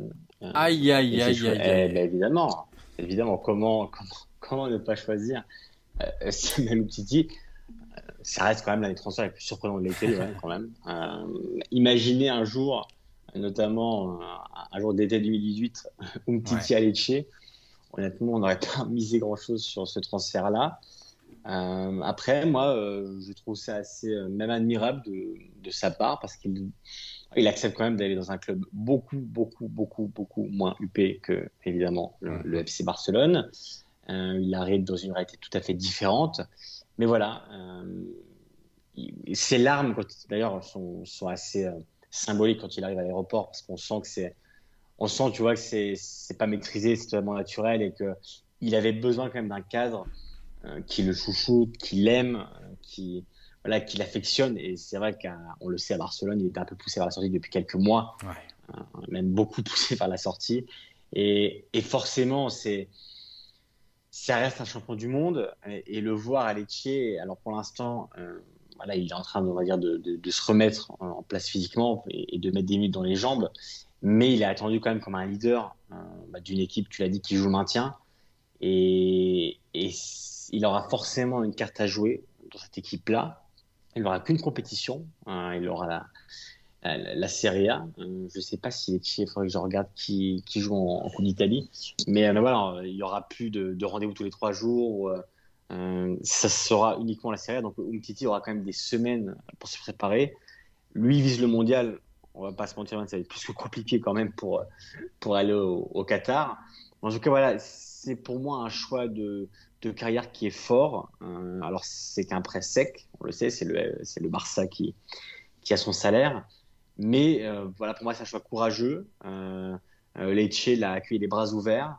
Et, et on sent quand même qu'il y a- quelque chose qui s'est passé même en lui. Donc, voilà, pour, cet ensemble de choses-là, c'est un peu un coup de cœur, comme toi t'en parlais il y, a, il y a quelques minutes. Moi, c'est un peu un coup de cœur pour le choix que Titi a fait, et, et j'espère pour lui que ça va aller, même pour l'homme, parce qu'on on sent quand même qu'il a un besoin euh, fort, vraiment, de redonner un sens à sa carrière, et, et j'espère qu'il pourra le faire à Lecce avant de repartir à Barcelone et peut-être aussi avant de, de partir ailleurs. Mais, mais ce choix-là, pour moi, c'est un choix vraiment fort de, de, de ce qu'on a pu voir l'été dernier au, au, niveau du mercato en général. Guillaume, on va passer à l'Udinese. Qui as-tu choisi du côté d'Udine dans le Frioul? choisi Oui, exactement, le Frioul. Et d'ailleurs, l'Udinese qui réalise un gros début de saison. Ouais. On, on, en parlera la saison prochaine, la saison prochaine, la semaine prochaine. la saison prochaine, ça fera peut-être un peu tard. Mais, euh, mais c'est vrai que c'est l'une des grosses surprises de, de, ce début de saison.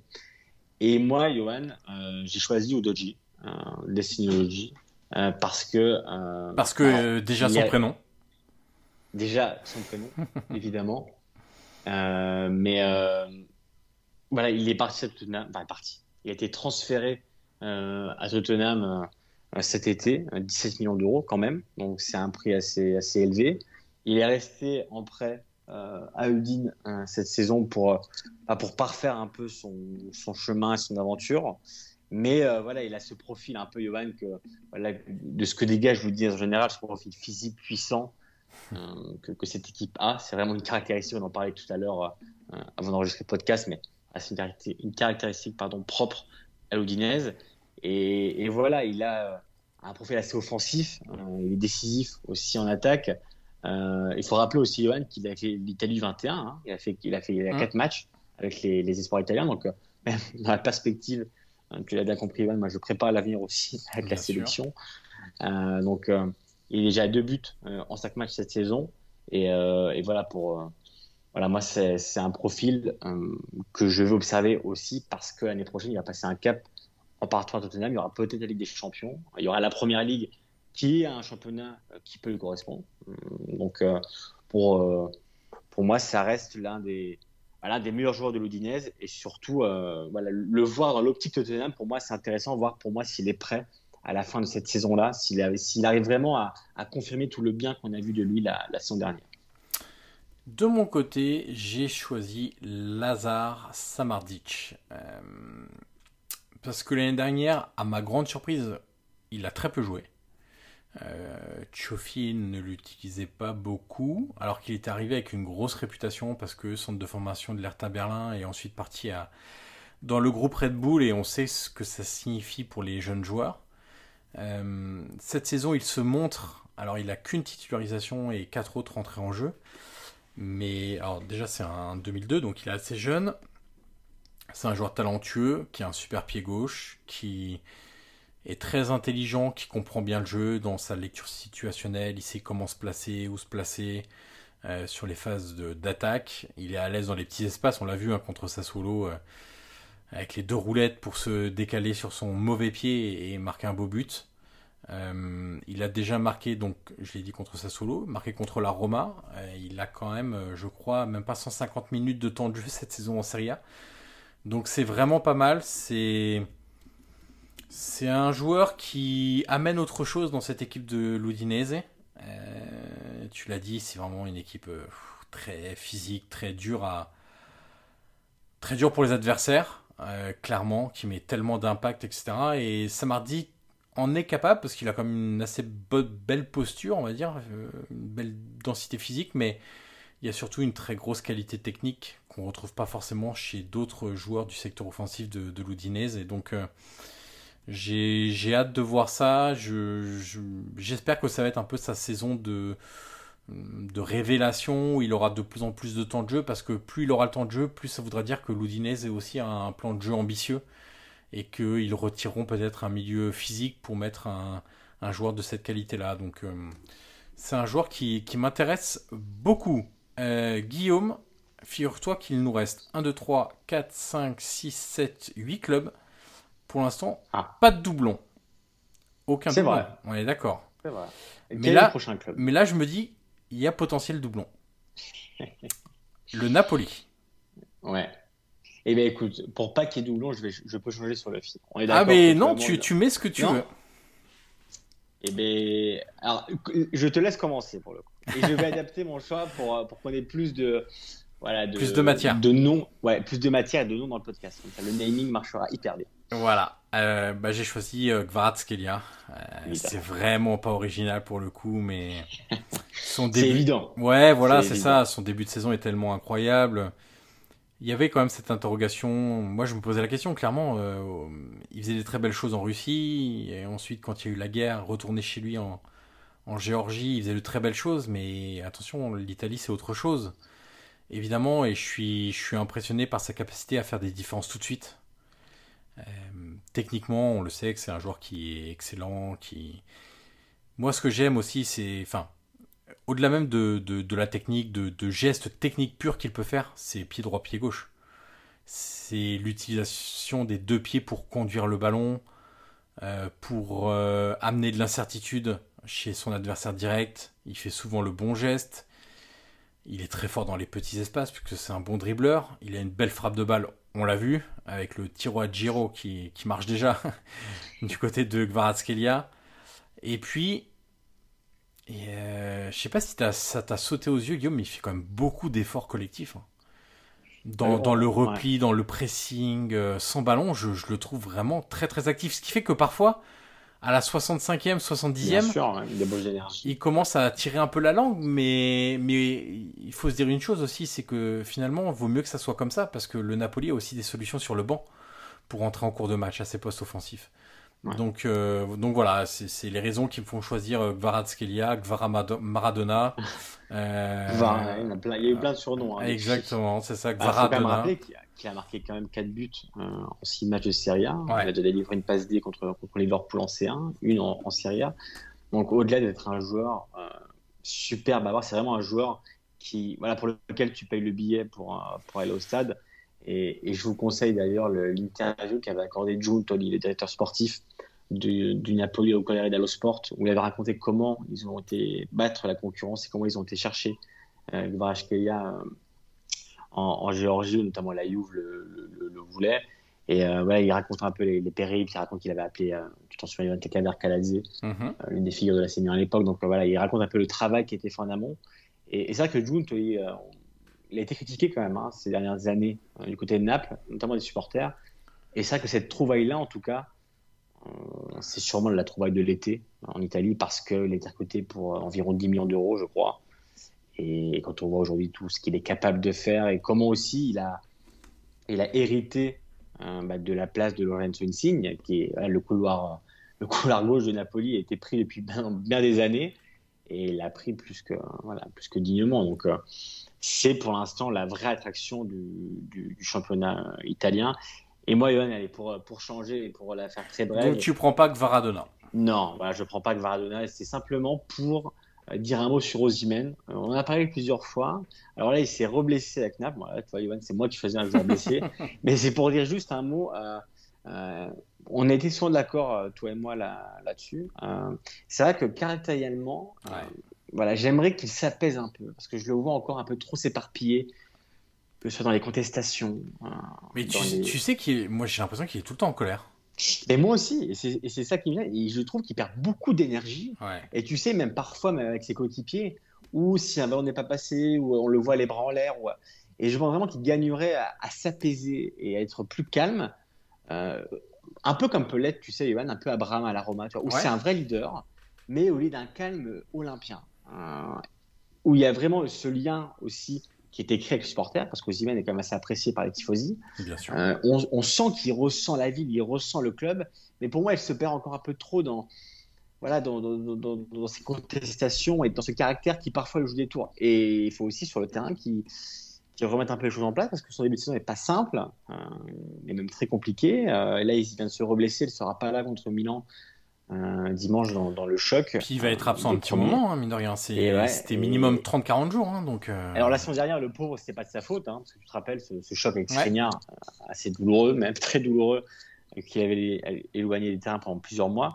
Mais c'est vrai que voilà, de, de Ozymen, euh, j'attends beaucoup cette saison parce que aujourd'hui, pour moi, il arrive à un moment de sa carrière et même de son aventure à Naples où il est temps pour lui de prendre les clés du, du camion ouais. et de porter l'attaque de, de, de, Naples. Donc, voilà, évidemment qu'à la base, j'avais choisi Gvardena, mais voilà, alors je choisis. Non, euh, non, mais les... je, je, je, voulais toucher un mot sur Ozymen aussi. T'as as raison et hum, c'est important tout ce que t'as dit. Je, je plus sois évidemment et c'est clair que là, après deux saisons, mais tu sais que il va encore rater sa dizaine de matchs dans la saison. Hein.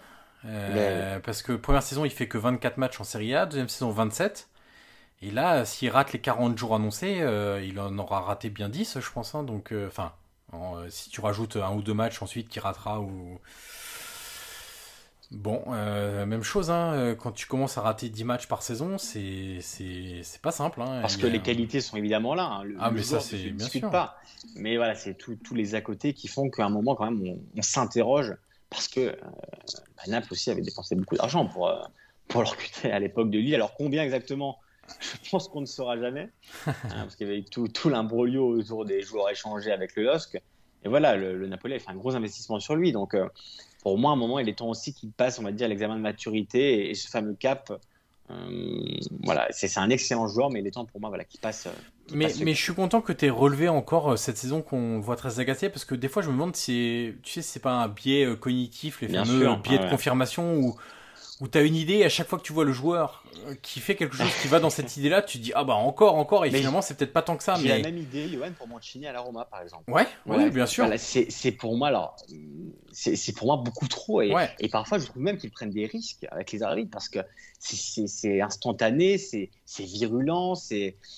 voilà, irréfléchi, c'est vraiment Exactement, irréfléchi. ouais. c'est c'est évidemment de l'instinct et on peut le comprendre, mais voilà, maintenant ils sont professionnels. Mancini, c'est un cadre de la Roma, Osimhen, c'est un cadre du Napoli, et il est temps pour eux quand même de passer un cap l'un et l'autre au niveau de caractère. Et, tu peux être un leader, comme peut l'être Mancini avec la Roma, comme peut l'être Osimhen à Naples, sans pour autant contester autant. Alors, regarde Lorenzo Pellegrini à la Roma, qui est pour moi le, le leader euh, de cette équipe-là, qui euh, n'est pas derrière de l'arbitre constamment à, crier ou à critiquer. Ou... Il va parler à l'arbitre calmement, mais sans, Hmm. sans, hurler euh, à, à chaque faute ou à chaque carton. Voilà. Donc, euh, comme le, le dirait une célèbre phrase dans un film, il s'agirait de grandir. Si vous avez la ref, écrivez-la, euh, je sais pas où, écrivez-la nous sur Twitter. Très bonne rêve. Mais, Très, très bonne mais voilà. Euh, mon cher Guillaume, on passe à l'Atalanta. Et tiens, je vais, je vais prendre la main cette fois. Et tu prends la Euh, et on a déjà parlé de lui. C'est Jérémy Boga. Ah bah on a le même. Aïe, aïe, aïe, aïe, aïe, aïe, aïe. Là on a le même. Ah, tu vois, deux d'affilée où on avait le même. Euh, bah, comme ça, on va le faire en, en échange. Déjà parce que c'est un joueur qu'on apprécie tous les deux. on. Exactement, c'est ça. C'est un Et- joueur qu'on a, voilà, qu'on qu'on suit depuis longtemps et qu'on aime beaucoup. et ça va nous permettre de faire l'échange en mode ping-pong, mais euh, six premiers mois très compliqués, clairement, à l'Atalanta. Euh, il faut aussi dire que c'est un joueur qu'on n'a jamais vu revenir au plus haut niveau depuis son Covid assez fort, parce que même ces six mois de début de saison dernière, je sais pas si c'est très français, les six premiers mois de la saison 2021-22 avant qu'il aille à l'Atalanta sont pas si bons que ça non plus. Euh, et puis, moi, je trouve qu'il y a une vraie interrogation tactique avec Boga. Je suis pas persuadé que Gasperini voulait ce type de joueur, au-delà même de Boga, hein. Parce que c'est un joueur qui a fait beaucoup de différence sur le côté en tant qu'ailier, là où il y a moins de densité. Et là, il, il doit jouer dans, l'axe, derrière un attaquant, parfois même faux neuf. hein. Il a joué, souviens-toi, l'année dernière plusieurs fois faux neuf. C'était vraiment pas une réussite, je trouve. Mais dans l'axe, derrière l'attaquant, il y a beaucoup de densité dans le cœur du jeu. Et moi, j'ai cette impression-là qui correspond pas vraiment à l'idée que se fait Gasperini du joueur idéal à ce poste-là. Pour faire simple, Boga est vraiment très différent de Papou Gomez et Ilicic. Et hum, peut-être que la saison me fera mentir, mais ouais, je note cette espèce de, d'incohérence entre ce que voudrait Gasperini à ce poste-là et ce qu'il a. Et d'ailleurs, le discours, Guillaume, il va aussi sur Lookman. hein. Parce Ouais. que moi, le discours Boga, il est aussi valable sur Lookman qui est arrivé cet été en provenance de Leicester. Et surtout, on en a parlé euh, dans le, je crois, je crois, premier podcast de la saison, où quand même l'Atalanta a, a pris un nouveau virage hein, dans le projet, dans le jeu. C'est quand même une Atalanta plus solide et peut-être moins joueuse que ces dernières années. Et c'est vrai que Boga, moi j'ai l'impression qu'il y a une espèce de quiproquo, tu sais, entre, entre Gasperini et lui, où vraiment les deux ont, ont- ont du mal à se comprendre. Et, et, et même au niveau du temps de jeu, Johan, depuis Ouais, le début oui. de la saison, c'est quand même 26 minutes en 6 matchs de Serie A. Euh, Il n'y a pas de blessure. Euh, c'est quand même assez inquiétant. Il est rentré 24 minutes contre les Lazero le 28 août et 2 minutes euh, contre Monza le 5 septembre. Donc au-delà de, de cette impression qu'on peut avoir d'incohérence euh, entre, entre son profil et, et ce que veut mettre en place Gasperini ou le profil recherché, bah, ça se traduit par les actes et, on sent que, bah, que voilà, c'est un joker et encore. Un joker, il entre quand même quasiment à chaque match et il entre au moins 20 minutes. Là, on parle de 26 en 6 matchs, c'est très très peu. Et, on rappelle que l'Atalanta, cette saison, ne joue pas les Coupes d'Europe. Donc ça peut être quand même une saison très compliquée pour Boga. Euh, on, on fera probablement un premier point en, janvier prochain quand, quand, le mercato ouvrira, mais c'est certain que si la situation ne change pas, il va falloir que lui aussi quand même se pose des questions parce que euh, là, il est clairement. En fait, moi, Johan, j'ai l'impression qu'il est dans une impasse un peu mhm. dans sa carrière et, j'ai l'impression que même lui s'est rendu compte de son choix à l'époque qui pouvait sembler cohérent et logique. Et j'ai l'impression qu'aujourd'hui, il le regrette un peu, pas tant d'être parti de sa solo, dans un contexte d'ailleurs qui lui allait parfaitement bien, mais je comprends le cap qu'il a voulu passer en la l'Atalanta. Mais là, j'ai l'impression qu'il a compris que c'était pas peut-être le bon choix et surtout que euh, Gasperini, on le connaît aussi, hein, c'est un au caractère assez particulier et trempé, et que bah, a aussi ses têtes, et que là, on le voit entre la première, bah, la deuxième partie de la saison dernière et cette première partie de, de cette saison 22-23, on voit que bah, Boga rentre pas dans les plans de, du Gasp et voilà, on, on, va voir ce qui va en être d'ici à la première pause pour le mondial, mais c'est certain que on peut être inquiet pour un joueur, Johan, qui avait un niveau exceptionnel, euh, très solide, à sa solo et, et nous, on était vraiment impressionnés dans le 1 contre 1. Moi, je me souviens que, que j'avais dit que c'était l'un des meilleurs joueurs de Serie A dans le 1 contre 1. Mmh. Euh, et il l'était, je pense. Et c'est vrai qu'aujourd'hui, bah, pour moi, il y a quand même un sentiment de gâchis quand on voit. Euh, voilà, même pour, pour la Talente, de ne pas l'utiliser, bah, à, juste titre, peut-être pour elle et pour Gasperini, mais j'aimerais bien quand même que lui se relance parce que j'aimerais pas qu'il ne se perde euh, à ce moment de sa carrière, sa carrière, quand même, qui peut être aussi charnière parce que alors je vais regarder euh, en live euh, l'âge de, de, Boga. Il va avoir 26 euh, ans dans quelques 25, temps. Ouais, Il va avoir 26 ans l'année prochaine, donc début d'année prochaine, le 3 janvier. Donc voilà, c'est aussi le moment de faire des bons choix et, je pense que Boga va être appelé à le faire très rapidement. Ouais, et puis mine de rien, il y a aussi de la, de la concurrence à ce poste. Hein. Malinowski, Lukman, Pazalic, Ederson. Il y a quatre joueurs déjà pour deux places et, et hum, et Boga, c'est le deuxième joueur de champ avec le plus faible temps de jeu depuis le début de la saison à l'Atalanta. Donc, euh, c'est. Ils recruté pour, pour euh, plus de 20 millions d'euros. Ouais, hein, il me semble. C'est hein. ça. Donc, euh, effectivement, c'est inquiétant. mon cher Guillaume, on va passer à Bologne. Eh, eh ben, écoute, tu veux commencer pour Bologne ou je peux commencer Comme tu veux. Je pense que tu n'auras pas le même, donc tu peux y aller. Eh ben, écoute, moi j'ai pris Marco Arnautovic. Ok. Déjà parce que euh, j'ai. Alors, comment dire ça? En Italie, on dirait euh, ça mais j'ai de la tendresse pour sa carrière euh, et le caractère du joueur. Alors, je sais qu'il est assez clivant, mais mm. voilà, moi, j'ai toujours un, petit faible, tu sais, pour ces bad boys et ces joueurs un peu qui ont un énorme talent. C'est ton côté loubar, c'est Guillaume. Exactement, mon côté loubar des années 90. moi qui suis là en 91. Mais voilà, c'est le côté un peu, tu vois, manteau en cuir, col relevé et et les Santiago pieds. Mais oui, c'est vrai que j'ai ce genre de joueur m'a m'attendait toujours et, et j'ai l'impression que c'était. Alors, on rappelle quand même que cet été, Johan, on rigole, mais il a failli signer à Manchester United. il y a eu des négociations qui ont été concrètes avec Bologne, euh, qui finalement l'a retenu. Mais en tout cas, alors Manchester, c'est peut-être pas un exemple de projet ces derniers temps. Euh, mais, euh, mais, voilà, il y a quand même eu des négociations assez concrètes. Bologne l'a gardé. Et pour l'instant, quand même, j'ai l'impression que alors malheureusement, Manovic est parti, on le sait, et Thiago Motta est arrivé. Mais euh, dans cette réalité de Bologne, euh, que Arnautovic prend à cœur, euh, j'ai l'impression vraiment qu'il... Alors peut-être pas qu'il a passé un cap, parce qu'avec ce genre de joueurs, c'est difficile de déterminer à quel stade il peut le faire, parce que c'est toujours, on va dire, épisodique. Mais ces derniers mois et même la semaine dernière, et, maintenant, j'ai l'impression quand même que c'est vraiment devenu un leader de cette équipe et un leader du vestiaire où vraiment on le sent, il parle beaucoup à ses coéquipiers. Alors il y a toujours ce caractère trempé, ça on peut pas lui, retirer, mais voilà, il marque beaucoup, euh, il est décisif et, voilà, j'ai l'impression quand même que c'est un, un, plus mature. Euh, d'ailleurs, on l'avait vu aussi à l'Euro, vous l'avez quand même réalisé un bon Euro avec euh, avec l'Autriche, mais mais voilà, j'ai comme je l'ai dit, j'ai de la tendresse pour lui et, de le voir à Bologne euh, bah, en train de peut-être de mûrir, de grandir, même s'il est un peu tard. Bah voilà, moi ça me plaît et cette saison forcément quand, quand je vois d'ailleurs comment il a commencé, bah voilà, j'aurais forcément un œil tendre sur lui, mon, mon Et eh ben moi, j'ai choisi un joueur du secteur défensif qui a beaucoup bougé à Bologne cette saison, enfin cet été. C'est Lukumi, parce que c'est un joueur que j'aimais bien à Genk, euh, qui jouait pas toujours titulaire, parce qu'à l'époque, il y avait quand même une belle concurrence en charnière dans, le club belge. C'est un joueur euh, qui est fort, qui est pas maladroit avec le ballon. Il a la responsabilité de, remplacer Théâtre et c'est pas forcément évident.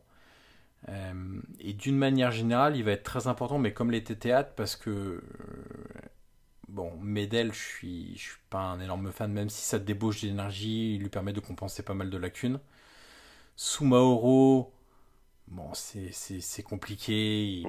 Depuis son arrivée, c'est C'est très compliqué. Et puis, il y a quand même le recrutement de Poche aussi, qui vient de Bundesliga.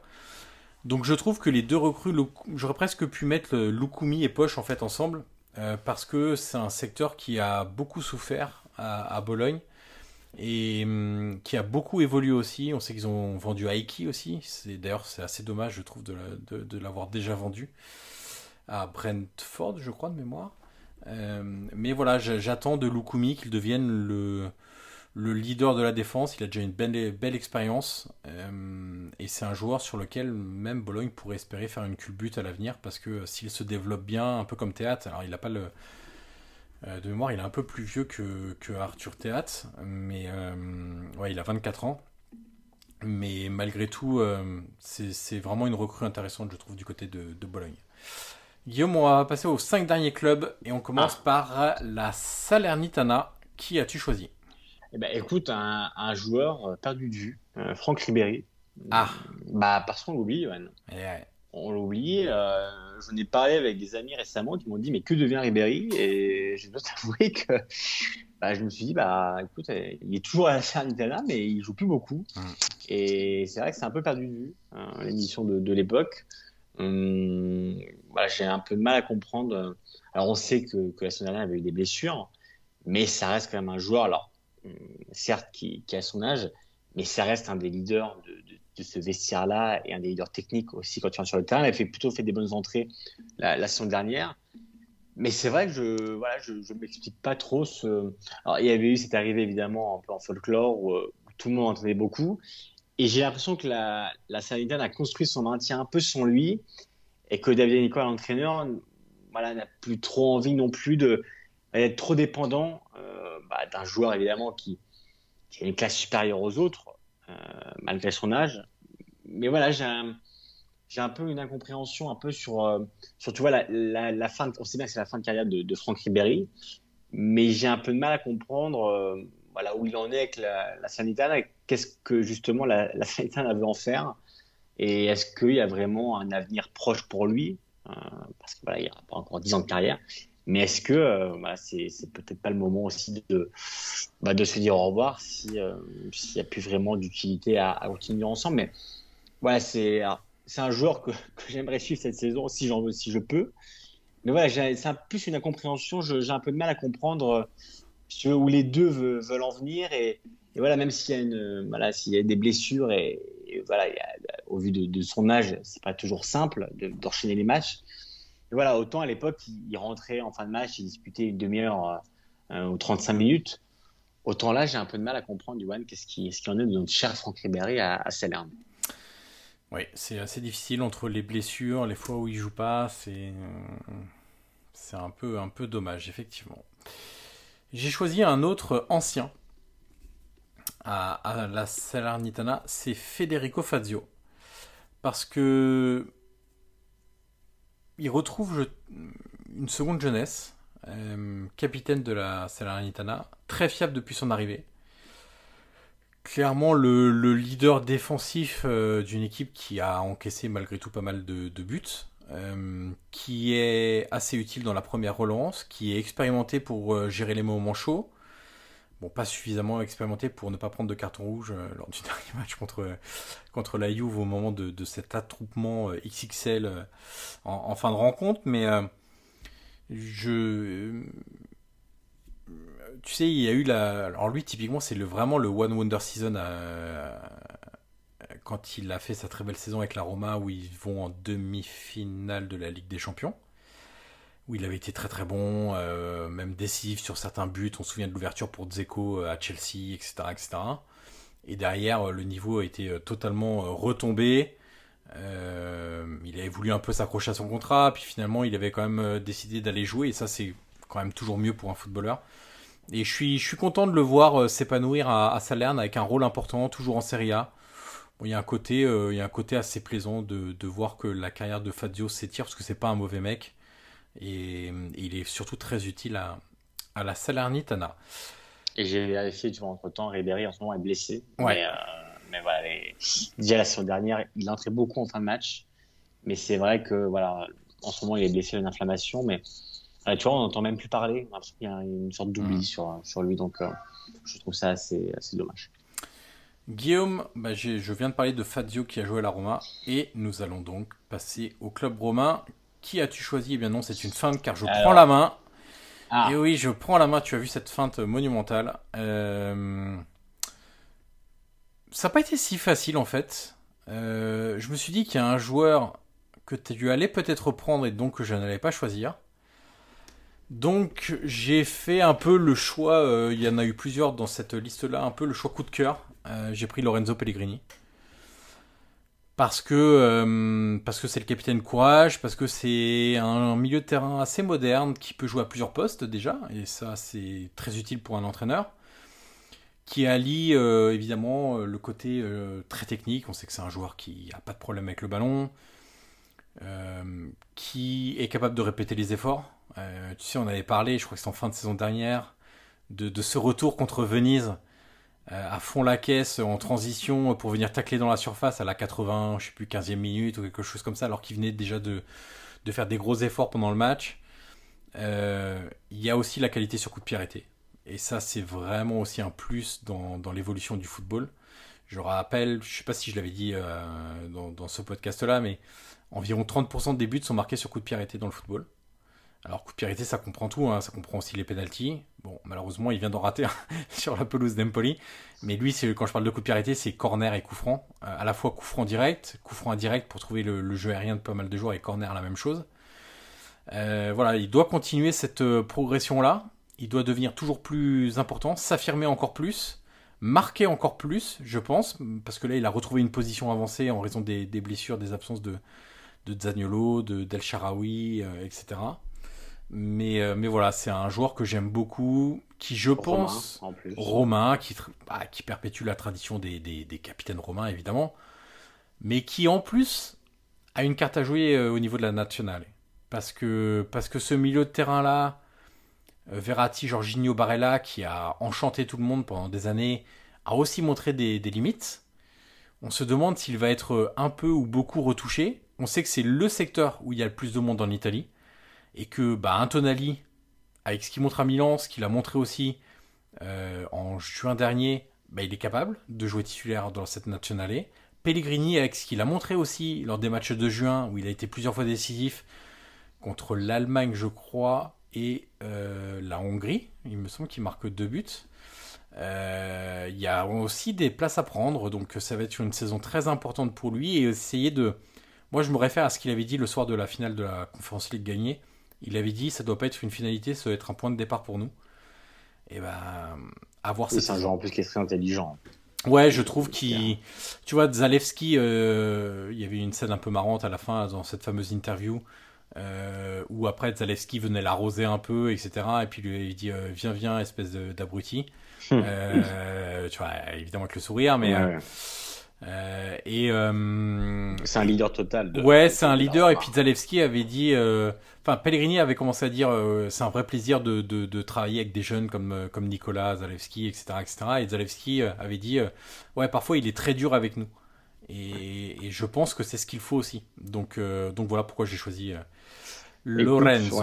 Moi, j'ai choisi évidemment Paulo Di Ah, bah, bah, évidemment, c'était compliqué de moi. Alors surtout, petite confession, je rentre de Rome et il y a tellement de maillots de Dybala partout que c'était compliqué d'oublier qu'il allait se transférer là-bas. C'est vrai. Mais, euh, mais au-delà de, évidemment, de, toute l'émotion et toute l'euphorie qui a pu créer son arrivée, euh, j'ai quand même l'impression que, alors, ça reste le début de saison, évidemment, on parle après, après peu de journées, et on fera un bilan plus complet en, fin d'année déjà, après la, avant même la, la, Coupe du Monde. mais c'est vrai que même sur le terrain, j'ai vraiment l'impression qu'il a pris les clés un peu de cette Roma-là, notamment devant, où quand même, Johan, il a déjà 3 buts et 2 passes décisives en 6 matchs de Serie A. Mm. C'est quand même beaucoup. Il n'y a eu aucune blessure pour l'instant. J'espère qu'il ne suffira pas d'en parler pour qu'il en ait une dans, ce podcast. On va toucher du bois. Voilà, pour l'instant, ça va. Il, continue sur sa lancée. Et, j'ai l'impression vraiment que voilà, la Roma, pour l'instant, lui a permis de retrouver. Bah, j'ai l'impression qu'il a, tu sais, un, sentiment un peu revanchard hein, sur euh, euh, bah, la fin de son aventure à la Juve, comment il était un peu traité, comment mhm. on s'est entre guillemets débarrassé de lui. On l'a quand même laissé partir en fin de contrat, alors que c'est quand même un joueur bon qui, avait quand même une valeur marchande assez élevée. Euh, Dybala est pas, pas si âgé que ça, donc euh, je pense que la Juve aurait pu quand même en tirer une certaine somme. Hein. C'est un joueur qui a 28 ans. Mais, mais voilà, au-delà de, tout, l'extra sportif que, son arrivée a, créé, euh, voilà, je vois vraiment un Dybala sur le terrain qui voilà, prend justement par les leaders avec Pellegrini, bah, qui prend aussi lui un peu ce rôle-là. On l'a vu encore une fois contre, contre un peu où il marque un, but magnifique. Et, voilà, tout, ce qu'on attendait de lui cet été, euh, bah, ça se concrétise sur le terrain euh, en début de saison. Et pour l'instant, je ne suis pas du tout déçu. Au contraire, j'ai l'impression vraiment qu'il a envie de se relancer, qu'il est conscient d'être euh, dans une grande place d'Italie et de la Serie A, et qu'il est aussi conscient que c'est l'une probablement de ses dernières chances au très haut niveau en Italie bah, de, de, de, se relancer. On peut aussi rappeler que Johan était très proche de l'Inter, donc mmh. Je ne dirais pas qu'il a un sentiment de vraiment changer à l'Inter, mais c'est vrai que l'Inter a fait un peu poireauter pendant quelques mois, quelques semaines, et que bah, à un moment, il s'est dit, bah oui, mais à un moment, je vais pas attendre tout le temps. Et il a décidé de partir à la Roma. Et les deux clubs, enfin les deux clubs, le club et le joueur se sont plutôt bien, plutôt bien trouvés. Ça match entre les deux et, et j'espère que l'histoire va continuer parce que pour moi, il y a tous les ingrédients euh, pour que Dybala réalise vraiment une belle saison. Et, et quand on voit sur le terrain ce qu'il est capable de produire en, en ce début de saison et, et, de revoir le Dybala un peu de, l'époque, moi, ça peut que me faire plaisir et, je pense que, que je suis pas seul parce que c'est un joueur quand même qui reste délicieux, ballon au pied et son pied gauche reste quand même quelque chose d'assez dingue. Guillaume, très belle utilisation du verbe poireauter, euh, qui nous rappelle qu'il faut manger 5 fruits et légumes par Mais jour. Bien sûr. Bien, évidemment. Guillaume, on passe à l'Elas Vérone. Euh, je sais plus pour quel club je disais, j'ai eu. Ah, c'était pour Spezia, j'ai eu un peu du mal à choisir. Bah, même chose du côté de, de l'Elas Vérone. Qui as-tu choisi? Alors, euh, écoute, ça n'a pas été simple non plus pour moi. Euh, comme quoi, tu vois, on a les mêmes difficultés et on ne s'est pas concerté. Hein. on, a fait chacun de notre côté. Écoute, euh, Cocorico, moi j'ai pris Thomas Henry. Euh, parce que ouais, j'ai bien aimé ce que j'avais vu de lui à Venise la semaine dernière dans un club qui avait connu plutôt un bon, un bon début de saison et qui avait complètement calé lors de la deuxième mais j'ai toujours trouvé que lui, voilà, était quand même le dernier à, à lâcher et qu'il a quand même été décisif quand il le fallait pour Venise. Et je trouve justement que l'opportunité que, que le Cerveron de rester en Serie A et de, de lui aider une attaque quand même qui est orpheline de, du Chueto Simeone, hein, euh, qui est parti à Naples, euh, et d'ailleurs du temps de jeu aussi dans, dans, en Serie A, bah voilà, moi j'étais content de le, de le, voir rester. Et, euh, et voilà, le, voir à la pointe du. Alors, malheureusement, d'un club et d'une équipe, on en a parlé, Johan, qui a perdu beaucoup de, morceaux et qui ne ressemble plus beaucoup euh, à la de la saison dernière, malheureusement. Euh, ça va pas être forcément simple parce qu'il y a un nouveau projet qui est entamé avec un nouvel entraîneur et des nouveaux joueurs, dont lui. Mais, euh, mais ouais, il a déjà marqué ses deux buts en, six matchs. Il a un peu moins de 600 minutes jouées en, en six matchs. Donc, voilà, on sent que c'est l'un des joueurs euh, sur lequel compte les LAS et qui peut quand même euh, tirer son, son, épingle du jeu. Donc euh, voilà son profil, pareil, de, de, vrai buteur, de vrai numéro 9, le sens du positionnement, la capacité à, à finir les actions, à, se trouver dans la bonne position au bon moment. voilà, moi, Thomas Henry, c'est un joueur que j'avais apprécié à Venise et, et je trouve qu'à l'Elas, pour l'instant, il, fait son bon début de saison. Donc ça peut être un atout dans, dans une équipe qui, pour moi, vraiment, tu sais, Johan, cette saison, l'Elas, alors je dis pas que j'ai peur, hein, mais je pense quand même que euh, le maintien, c'est une bonne chose pour les LAS parce que voilà, il y, aura euh, quelques difficultés euh, par rapport à la saison dernière qui avait été plus que bonne. À un moment, elle a même à l'Europe. Euh, donc, euh, attention les LAS quand même cette saison et, et j'espère qu'Henri pourra contribuer à, au maintien de, de, de l'Elas. Un des meilleurs joueurs de tête de Serie A. oui, c'est vrai. Clairement. Et je partage ton inquiétude hein, pour, pour ouais. Las clairement. J'ai choisi Illich. parce que si les joueurs de, de l'Elas euh, dernièrement, beaucoup ont réussi à, à, accéder à un club de meilleur niveau en se montrant euh, performant avec les LAS. Je pense évidemment à Rachmani, à Kumbula, cet été à Barak, à Simeone, à, Caprari, il y en a encore d'autres. Bah, je pense que pour Illich, il va pas falloir trop tarder. Euh, il a montré de bonnes choses en Serie A depuis qu'il y est je trouve que c'est un joueur qui. J'arrive même pas à exprimer exactement ce que je pense de ce joueur. C'est que je le trouve beau, utile. Parfois, il manque de, concret, assez irrégulier. Euh, je trouve qu'il est bon partout, excellent nulle part. Euh, je peux pas dire qu'il est excellent sur le plan euh, physique, excellent sur le plan de la récupération, excellent dans l'utilisation du ballon, excellent dans l'apport offensif qu'il pourrait avoir, mais il est bon dans tout ça. Et est-ce que le fait qu'il soit bon partout et pour le moment en tout cas excellent nulle part peut lui jouer des, des mauvais tours dans, l'espoir d'accrocher un plus gros club Je sais pas. Mais cette saison va être très importante pour lui euh, parce qu'à côté de lui, euh, j'ai l'impression que Adrien Tamézé euh, est pas forcément indiscutable cette saison, à ma grande surprise. On sait qu'il a. Hum, Chofi a mis Lazovic au milieu de terrain. Il l'a plus mis sur le côté, mais dans le milieu à 3. Euh, bon, Martin Ongla, je suis vraiment pas convaincu, clairement pas. Miguel Veloso, je pense que maintenant c'est passé, il est en difficulté. Donc Illich est vraiment a un rôle vraiment très très important et j'attends de lui qu'il montre encore plus de choses, ce qui va être difficile parce que je, je pense que l'Elas aura du mal à faire collectivement une aussi bonne saison que que ne serait-ce que les deux dernières saisons sous Tudor et Juric. Donc, euh, donc voilà pour, euh, pour l'ami euh, Ivan Illich. Guillaume, nos deux derniers clubs. on va faire le Torino. Allez. On, on terminera par l'Inter. Si évidemment. Alors écoute, le Torino, j'ai pris Radonic. J'aurais pu prendre Blazic d'ailleurs, je ne sais pas si tu l'as pris, mais j'ai décidé, de prendre... décidé de prendre Radonic. J'hésitais entre les deux. J'ai pris Radonjic parce que déjà, forcément, euh, on l'avait vu à, l'OM euh, en, France et que le talent était là, mais voilà, on voyait bien que, comme durant sa carrière, il y avait quelques difficultés au niveau du, caractère.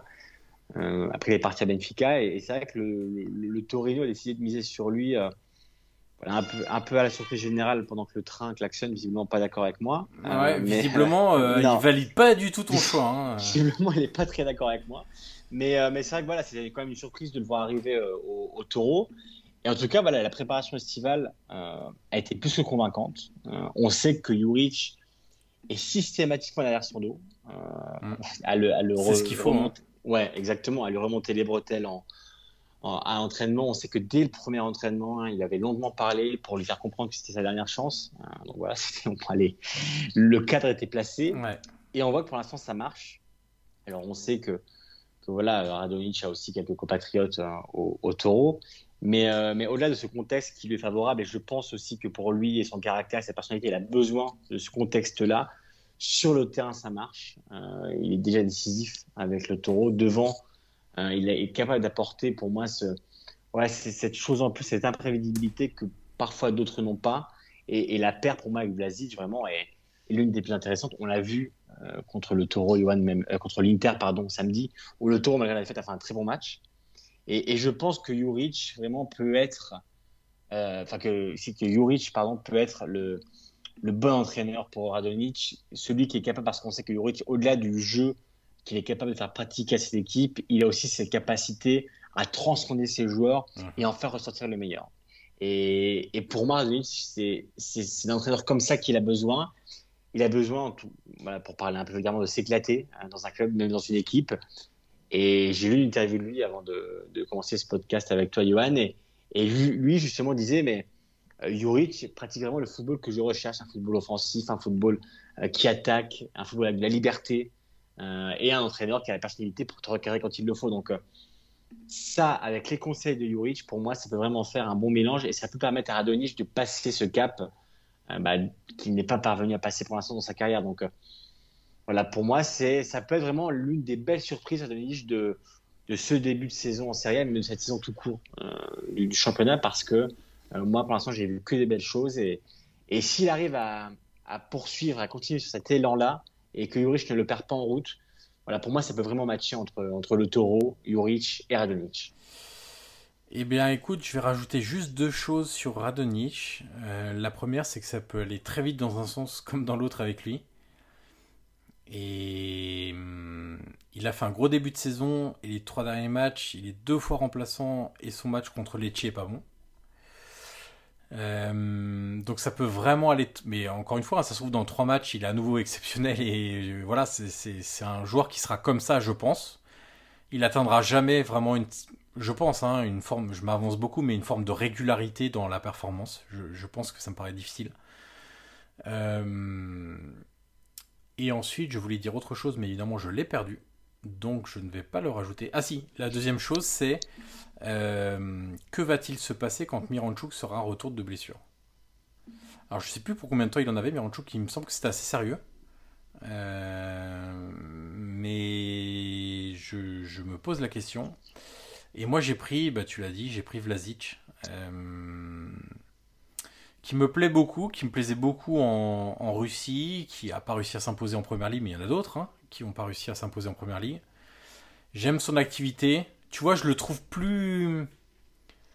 Il est peut-être moins fantasque que Radonic, moins pétillant, mais beaucoup plus intelligent, je trouve. Je sais pas si tu as la même impression sur les deux joueurs qui jouent derrière. moins, moins, éparpillé. Ouais, c'est ça. tu vois, dans, dans, le sens beaucoup plus concret que Radonic. Euh, j'aime son activité, j'aime sa technicité, j'aime sa frappe de balle. Euh, je pense sincèrement que l'arrivée de Vlasic, euh, c'est pas du tout. Tu sais, il y a eu un espèce de psychodrame quand Brecalo a dit qu'il voulait pas rester la saison passée. Et, et moi, je pense que c'est une, une upgrade par rapport à Brecalo. je pense que Brecalo est un bon joueur mais qui n'a pas montré des choses incroyables non plus au Torino l'année dernière. Et Vlasic, là, tu vois, en l'espace de, quelques matchs, il a déjà marqué 3 buts, il a été décisif. J'aime son état d'esprit, donc à voir si ça peut durer aussi. Euh, on, verra. Même chose que Radonich, on verra si tout peut durer avec eux. Et j'ai retrouvé la chose que je voulais dire sur Radonich, qui était absolument pas l'histoire ah. de Miranchuk, mais j'y avais pensé quand même. Euh, ce qui est marrant, c'est que lors du match contre, et là, il faut que je reprenne mes petits papiers, lors du match contre la Cremonese, où il marque. Euh, oui. oui. il marque. C'est ça, hein, ouais. Ouais, ouais, il marque. Euh, je connais un, scout, un recruteur qui était, euh, qui assistait à ce match-là, pas pour Radonic, hein, mais qui m'a envoyé un message au bout de 20 minutes. il m'a dit Ah, ce Ivan Juric, c'est quand même incroyable. Il, il, est en train de faire de Radonic un vrai joueur de foot. Donc, euh, tu vois, ça rejoint bah, ce que tu disais sur euh, la relation Juric-Radonic qui sera essentielle dans. Mais tu vois, la, différence qu'il peut y avoir avec Vlasic, c'est que dans un choc comme contre l'Inter samedi, euh, dans le doute, Juric préfère se passer de Radonic que Vlasic. Hmm. alors, on sait qu'il avait été un peu blessé, il avait été touché la semaine dernière, il me semble, Radonic. Mais c'est vrai que Vlasic, pour l'instant, a peut-être pris une place plus centrale mhm. dans le 11 du taureau que Radonic, mais peut-être que Radonjic a plus de fantaisie, tu as raison, que, que Vlasic qui est peut-être plus, euh, plus, concret et plus concis dans, dans ce qu'il fait. Et c'est vrai que Radonjic a cette tendance à pas s'éparpiller. Après, tu sais aussi avec son caractère. Hein, euh, moi, je me souviens, euh, je crois que c'était en Coupe d'Italie que Radonjic marque et signalé hors jeu. Et après, il va pester l'arbitre. Enfin, il marque, il marque hors jeu. Ensuite, il remarque et il est cette fois validé. Et il va voir l'arbitre pour le chambrer un peu, tu vois. Hum. Et il y a toujours quand même ce caractère qui a un peu tendance un peu à vriller. Hum.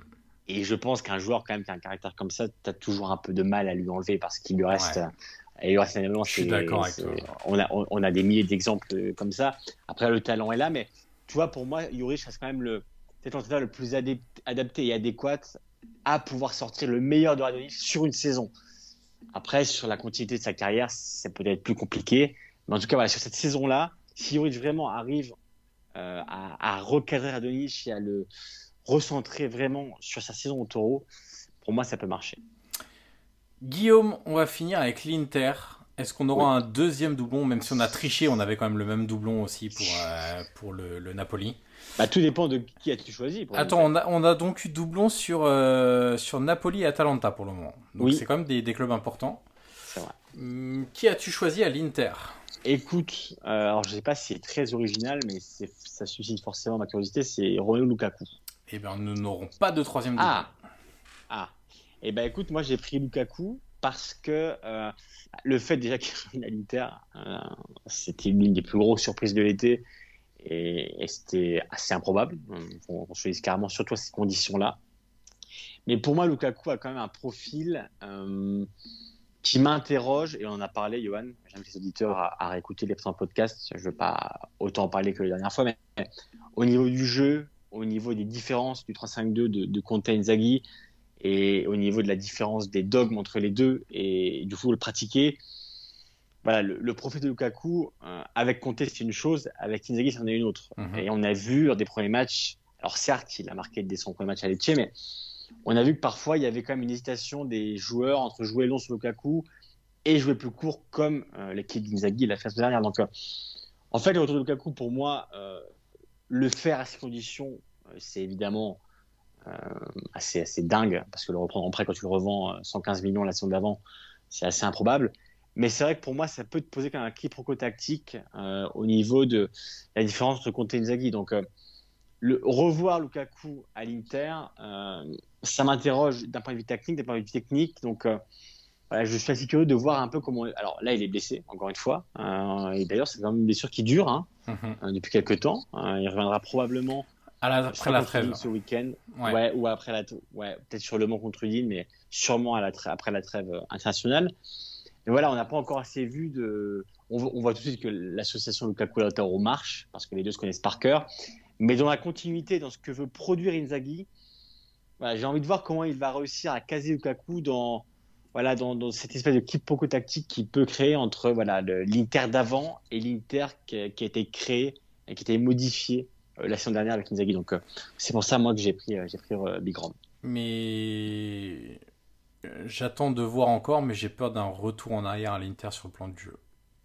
Ben, on a eu des bribes de. Regarde le but contre Spezia, quand Lukaku dévie ballon de la tête pour Lautaro, je crois, qui marque une frappe croisée.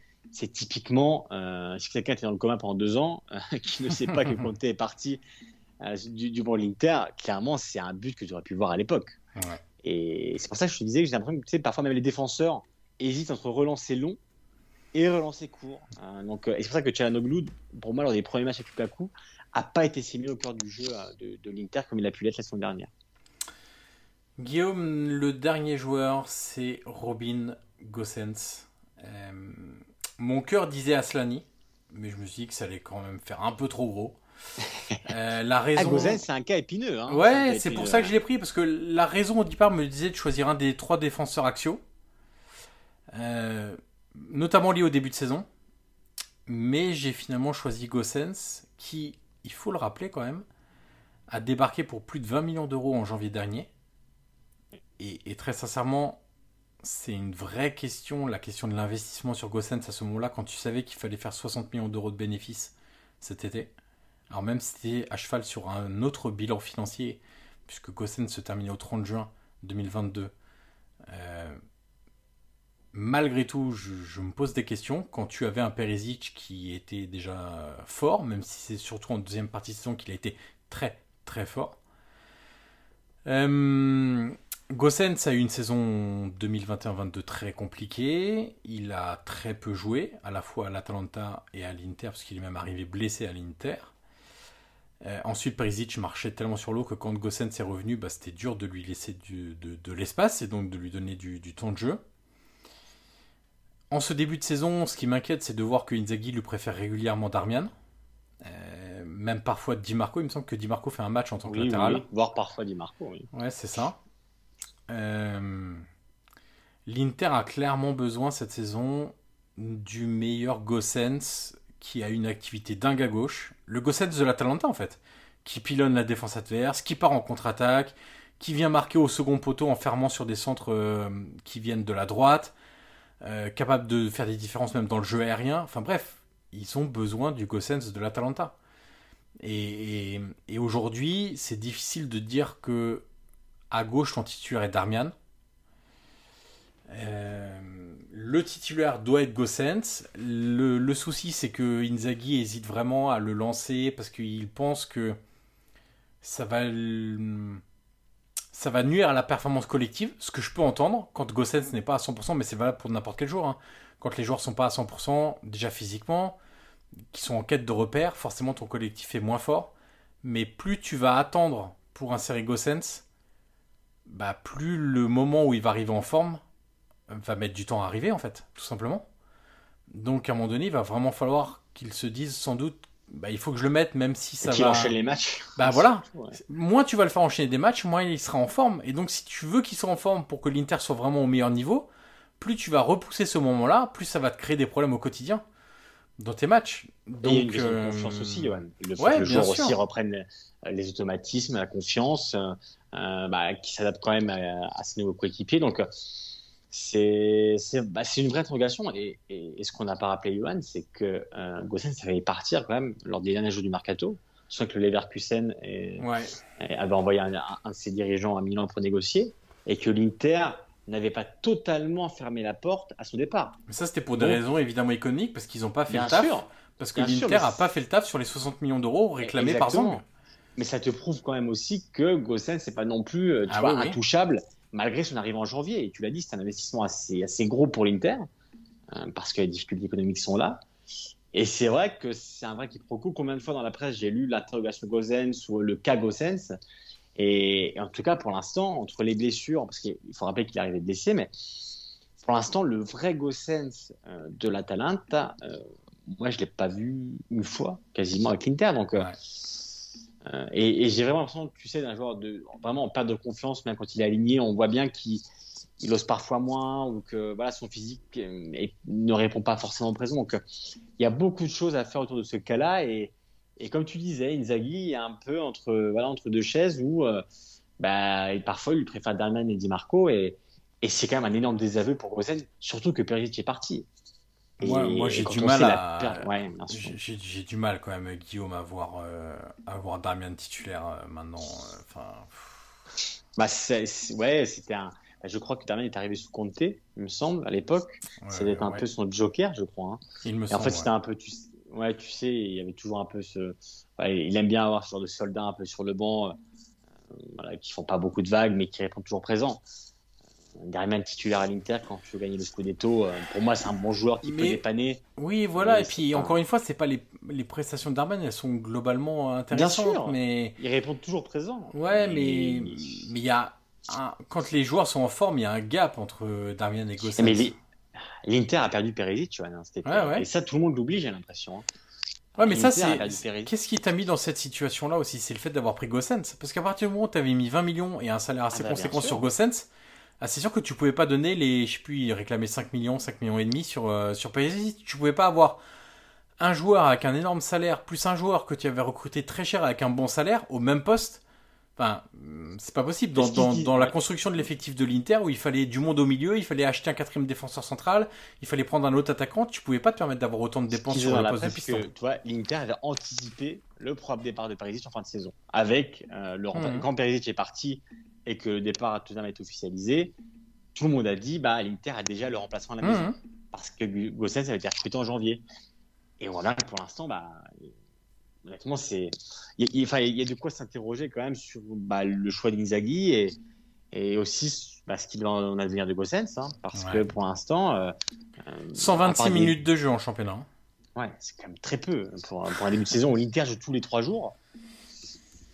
Ouais, c'est il y a- il y, a de quoi s'interroger. C'est effectivement euh, très très peu, malheureusement pour, euh, pour l'Allemand.